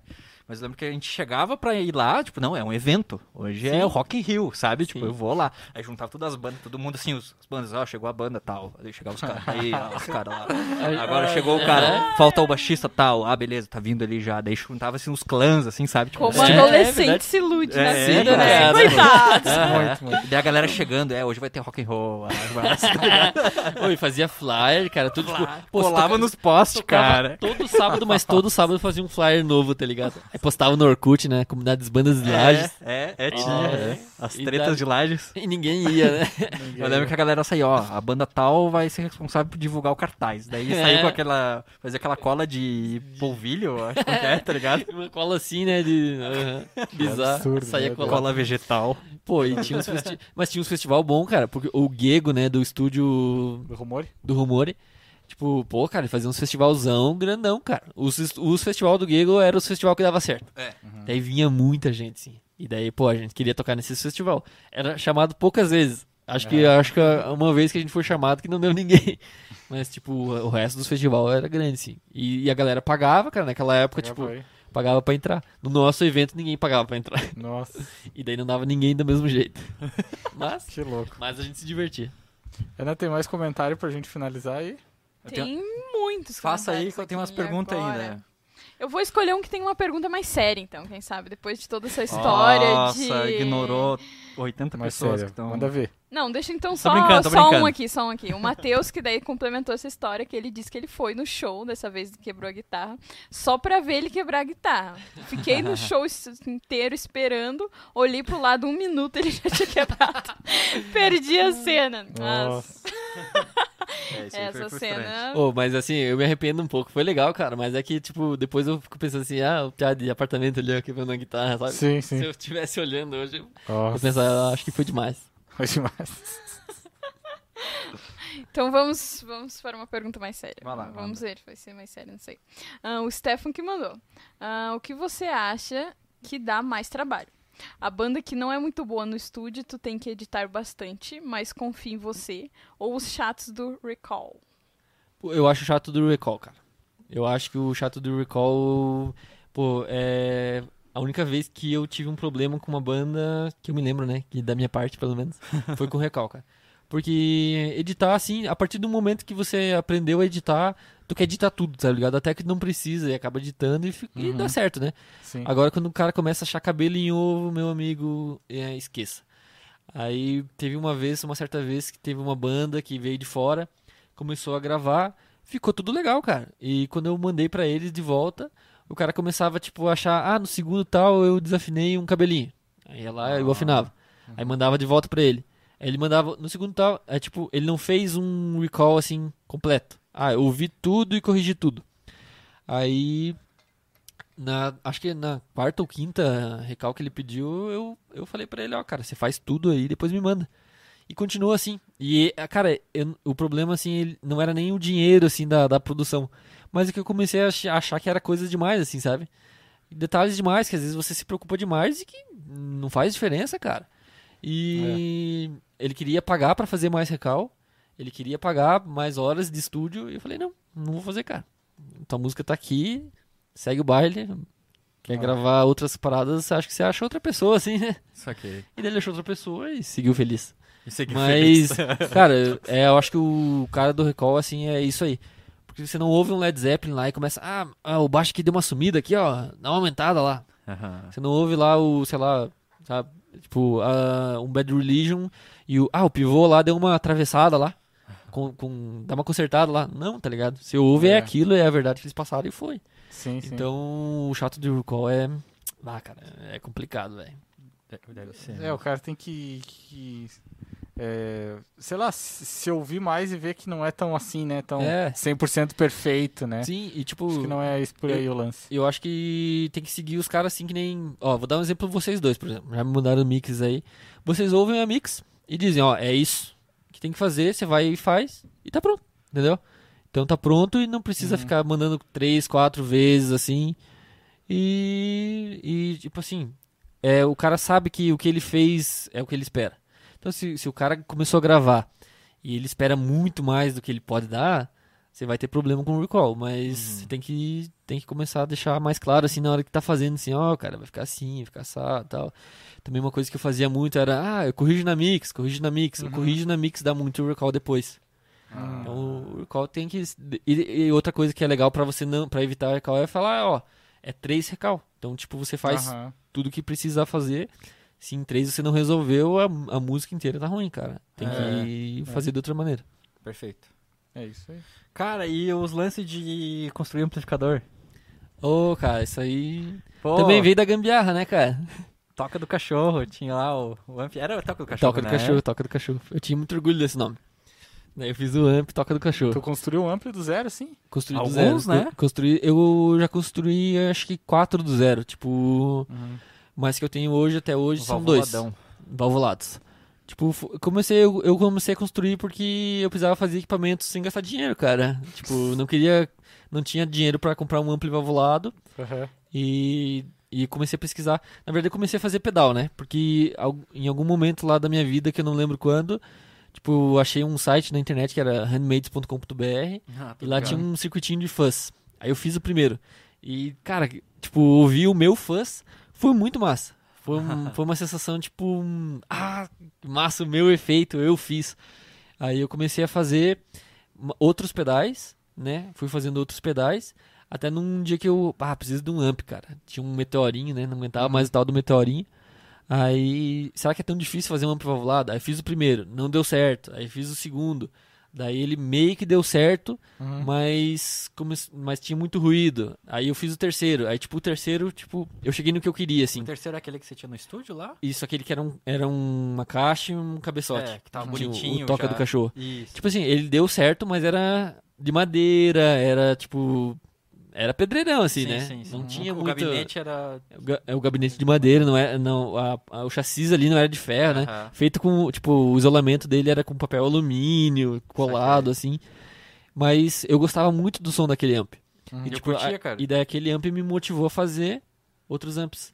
Aí eu comecei a estudar pra fazer amp, assim, cara. Comecei a estudar mais circuito e tal. E daí eu errava muito, assim. Levei choque, levei uns choques. Teve uma vez, cara. Eu lembro que você falou. Você teve uma vez que você desmontou um então, inteiro, não foi? Esse foi esse. Eu desmontei ele inteiro pra colocar num chassis de ferro, né? Uhum. Pra colocar num chassis bonitinho e tal, que já, já tinha comprado pronto.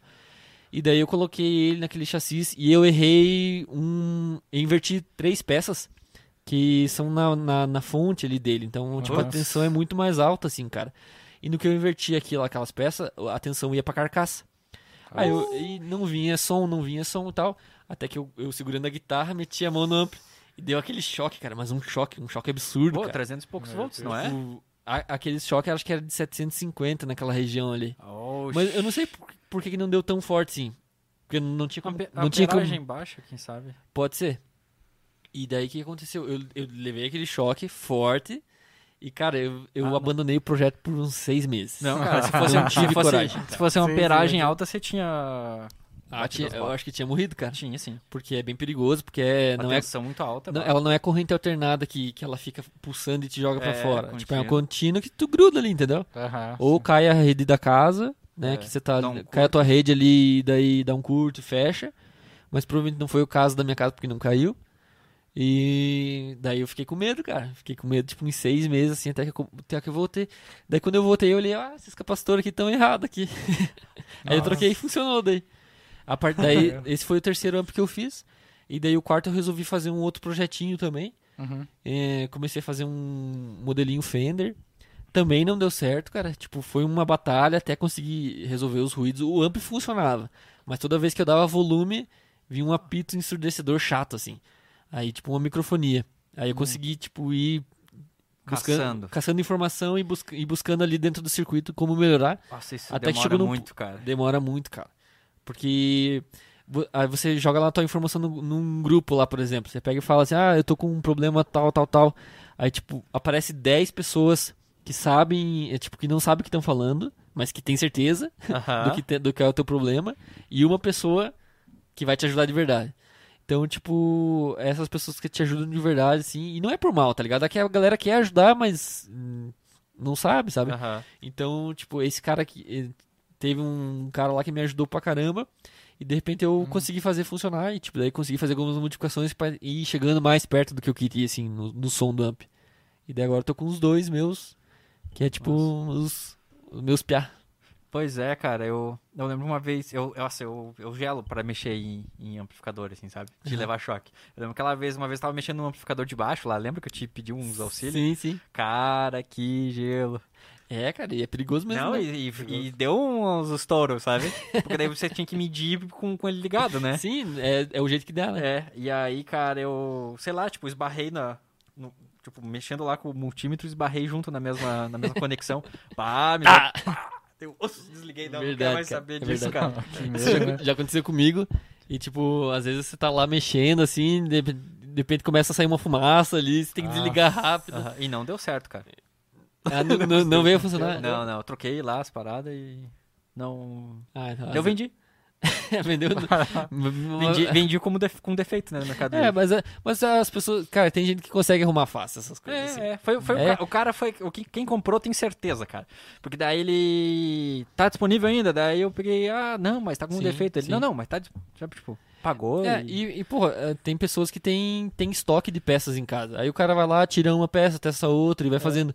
E pra gente que tá assim numa cidade interior, você tem que encomendar. Aí, tipo, a encomenda, a encomenda às vezes é mais cara que a peça. Geralmente. Tá. É. ainda- Geralmente eletrônica, é. né?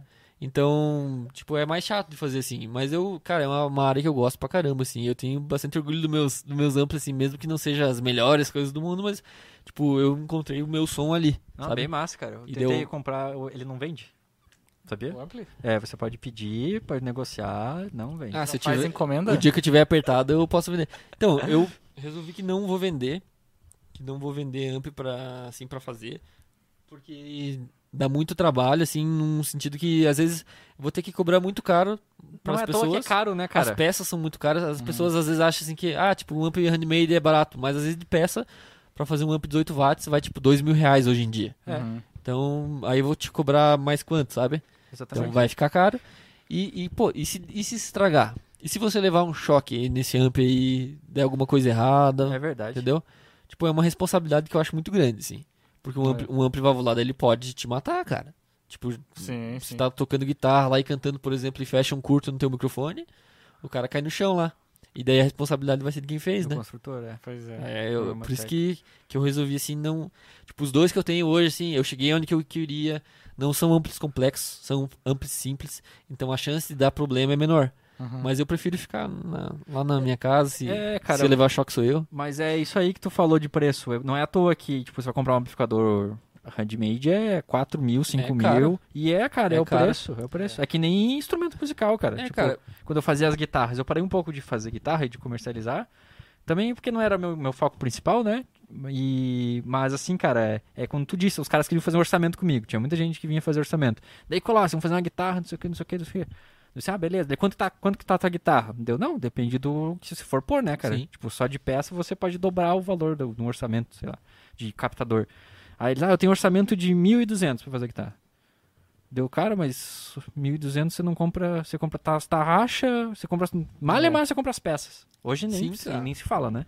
É, porque daí subiu muito mais dólar, né? É, aí, tipo, cara, e dá trabalho, velho. Daí o cara vai cobrar, tipo, vai ter que cobrar mais de 100% em cima do valor. E, e daí vem aquela coisa, se, se alguma coisa der errado no meio do processo, que você não saiba resolver também, É, que pode acontecer. É, gui- guitarra é mais simples do- de, de que parte elétrica, porque, tipo, o cara não vai levar um choque, sabe? É.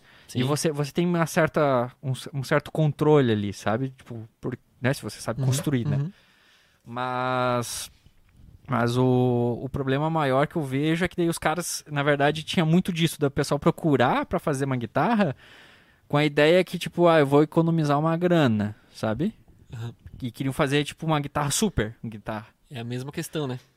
É, tipo, você consegue fazer uma guitarra boa, sabe? Mas você vai ter que investir um dinheiro considerável, não é... Tem que comprar um bom corpo, um bom braço, boas É, tarraxas, bom é. captador. É, captador, tipo, cara... Cara, Mil reais é, pra mais. É, e hoje em dia aumentou muito isso, mais, né? Isso, é, mil reais era uns, uns anos atrás, antes da pandemia. É, cara, e assim, eu, eu essa, essa parte de amp, assim, é a mesma coisa, porque você vai comprar um trafo, é caro, Caro, você vai comprar é. válvulas, as válvulas vêm de fora, Uhum. aí, tipo, no Brasil não tem, não tem, assim, muita, não tem muita coisa, assim, placa de... As placas pra você colocar os componentes, elas não, não tem no Brasil, você tem que fazer uma, tem que acabar fazendo umas gambiarras, assim, Tem sabe? que fazer a placa, às É, vezes. fazer Nossa. a placa. Então, é problemático, assim, não é tão fácil de fazer quanto pensa, assim, sabe? Aham. Então, você, ou, ou você tem muito conhecimento e muito equipamento em casa. Geralmente quem faz tem muita, muita coisa em casa, assim, usa, usa sobra, usa uma Uhum. coisinha aqui, uma coisinha ali. Fazer os gabinetes também é complicado, sabe? Imagino. Então. A marcenaria ali É. também, né? É, Você Daí eu- duas eu, coisas eu ali. consegui fazer os meus porque eu tenho, o meu pai tem marcenaria. Então, tipo, eu ia pra lá e cortava as madeiras, saía fazendo tudo e fazia, né? Fazer. Aham. Que massa, que massa.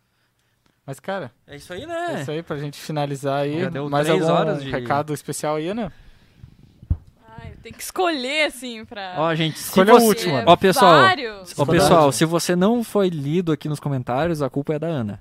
Exatamente. Nossa. Você, quem não mandou um, né, sei lá, um X pra nós aí, tipo, um superchat. É, o superchat. Pô, vamos se esforçar, né, Tem que rapaziada? ativar o superchat aí. Meu Pix Ah. é... Vamos ler então um do Jari, que o Jari eu não li. O Jari comentou: sim, lembro do Festival Universitário em Joaçaba. É legal lembrar da Palhas e que acabou sendo influência. Isso é demais. Massa. Com certeza. Show de bola. Obrigado, Jari. E o Jari também disse que, nossa, subterrâneo era sempre loucura que rolava lá. Sempre tinha festival. HC? HC? Isso. Deve ser, é. É, então seria isso. Que louco. Muito louco. Nossa, esse festival aí do Jari, cara, pô, foi tipo, tava menos 4 graus, os lajanos lá passando Nossa. frio em Joaçaba. Foi tenso, cara. Foi Nossa, tenso. tenso. sabe menos quanto é. Pois é, a gente, também imaginava que, que lá era calor, cara. Chega lá, daí, tipo, tudo, toda a galera, assim, mal vestida, assim. Ah, num, festival pra tocar uma, duas músicas e ir embora, assim. Mas era, a vontade era maior, assim, né? Eu fui tocar em Blumenau, cara, deu 5 graus. Cara, Blumenau. Blumenau. que eu pensei que eu ia, tipo, nossa senhora, levei, tipo, vou... É frio também. É, nossa, chegou lá, cara, meu Deus. Mas, Benedete, obrigado, cara, de estar de estar vindo aí, obrigado. disponibilizar teu tempo da, da conversa. Obrigado a vocês, foi muito bom conversar com vocês. Ah, muito A legal. agradece Manda aí, um cara. abraço, manda suas felicitações. Ah, cara, eu, eu agradecer a galera que tá acompanhando aí. É muito massa receber esse, esses comentários do, do pessoal, tipo, o pessoal que comentou lá na, na postagem lá, mesmo que seja pra encher o saco, mas, pô, fico feliz de, de todo mundo aí. Nem que seja pra encher o saco, tá aí. Tá certo, mas Muito é obrigado. verdade. Mas é isso aí. É, não, mas a galera encheu o saco na... Na, Na amizade, zoeira, né? cara, é, na amizade. Legal, por isso bem que eu legal. acho massa, assim. é. Achei bem massa, na real. Com certeza. Mas é isso aí, pessoal. Obrigado a todo mundo que assistiu. Lembrando, qual câmera que tá? No meio. Lembrando que você pode dar um like aqui no vídeo, dar um like no vídeo. Se inscreve no canal também pra gente fazer esse projeto crescer, né? Fazer o podcast crescer. Quem sabe um dia você que está nos assistindo possa estar aqui batendo um papo com a gente, trocando uma ideia, falando do seu trabalho, né? Contando algumas histórias. Alguns amigos, alguns amigos já, já aconteceram isso que o cara curtiu o podcast, a gente soube, a gente trouxe o cara aqui porque ele tinha uma história legal. Então, quem sabe você possa estar vindo aqui. É, obrigado à Prefeitura de Lages, à Fundação Cultural, à Kombucha Brasil, a Papagaios Camisetas e E é isso aí. A gente Isso tem, a gente tem Spotify também, se você estamos no quiser Spotify. Sim. assistir os Vai episódios. estar disponível no Spotify esse episódio de hoje depois Isso. também. Isso, e se você curtiu, você não conhecia o nosso trabalho você gostou e chegou até aqui, é, a gente tem, tem outros episódios aqui dentro do canal. Se você quiser assistir, só dá uma olhada ali. Já tem, tem mais uns 15, eu acho, né? Esse é o 16, hoje é o 16. É, tem ali uns outros episódios bem bacana também. Pode ouvir. No Spotify já estão, né? Também. Então fica aí. E o, como o Zé falou, o like é bem importante, tá? Se você puder dar essa curtida. E se você não é inscrito, se inscreve para dar essa ajuda pra gente. E nos segue no Instagram. É isso aí. Valeu, um abraço. Até semana que vem.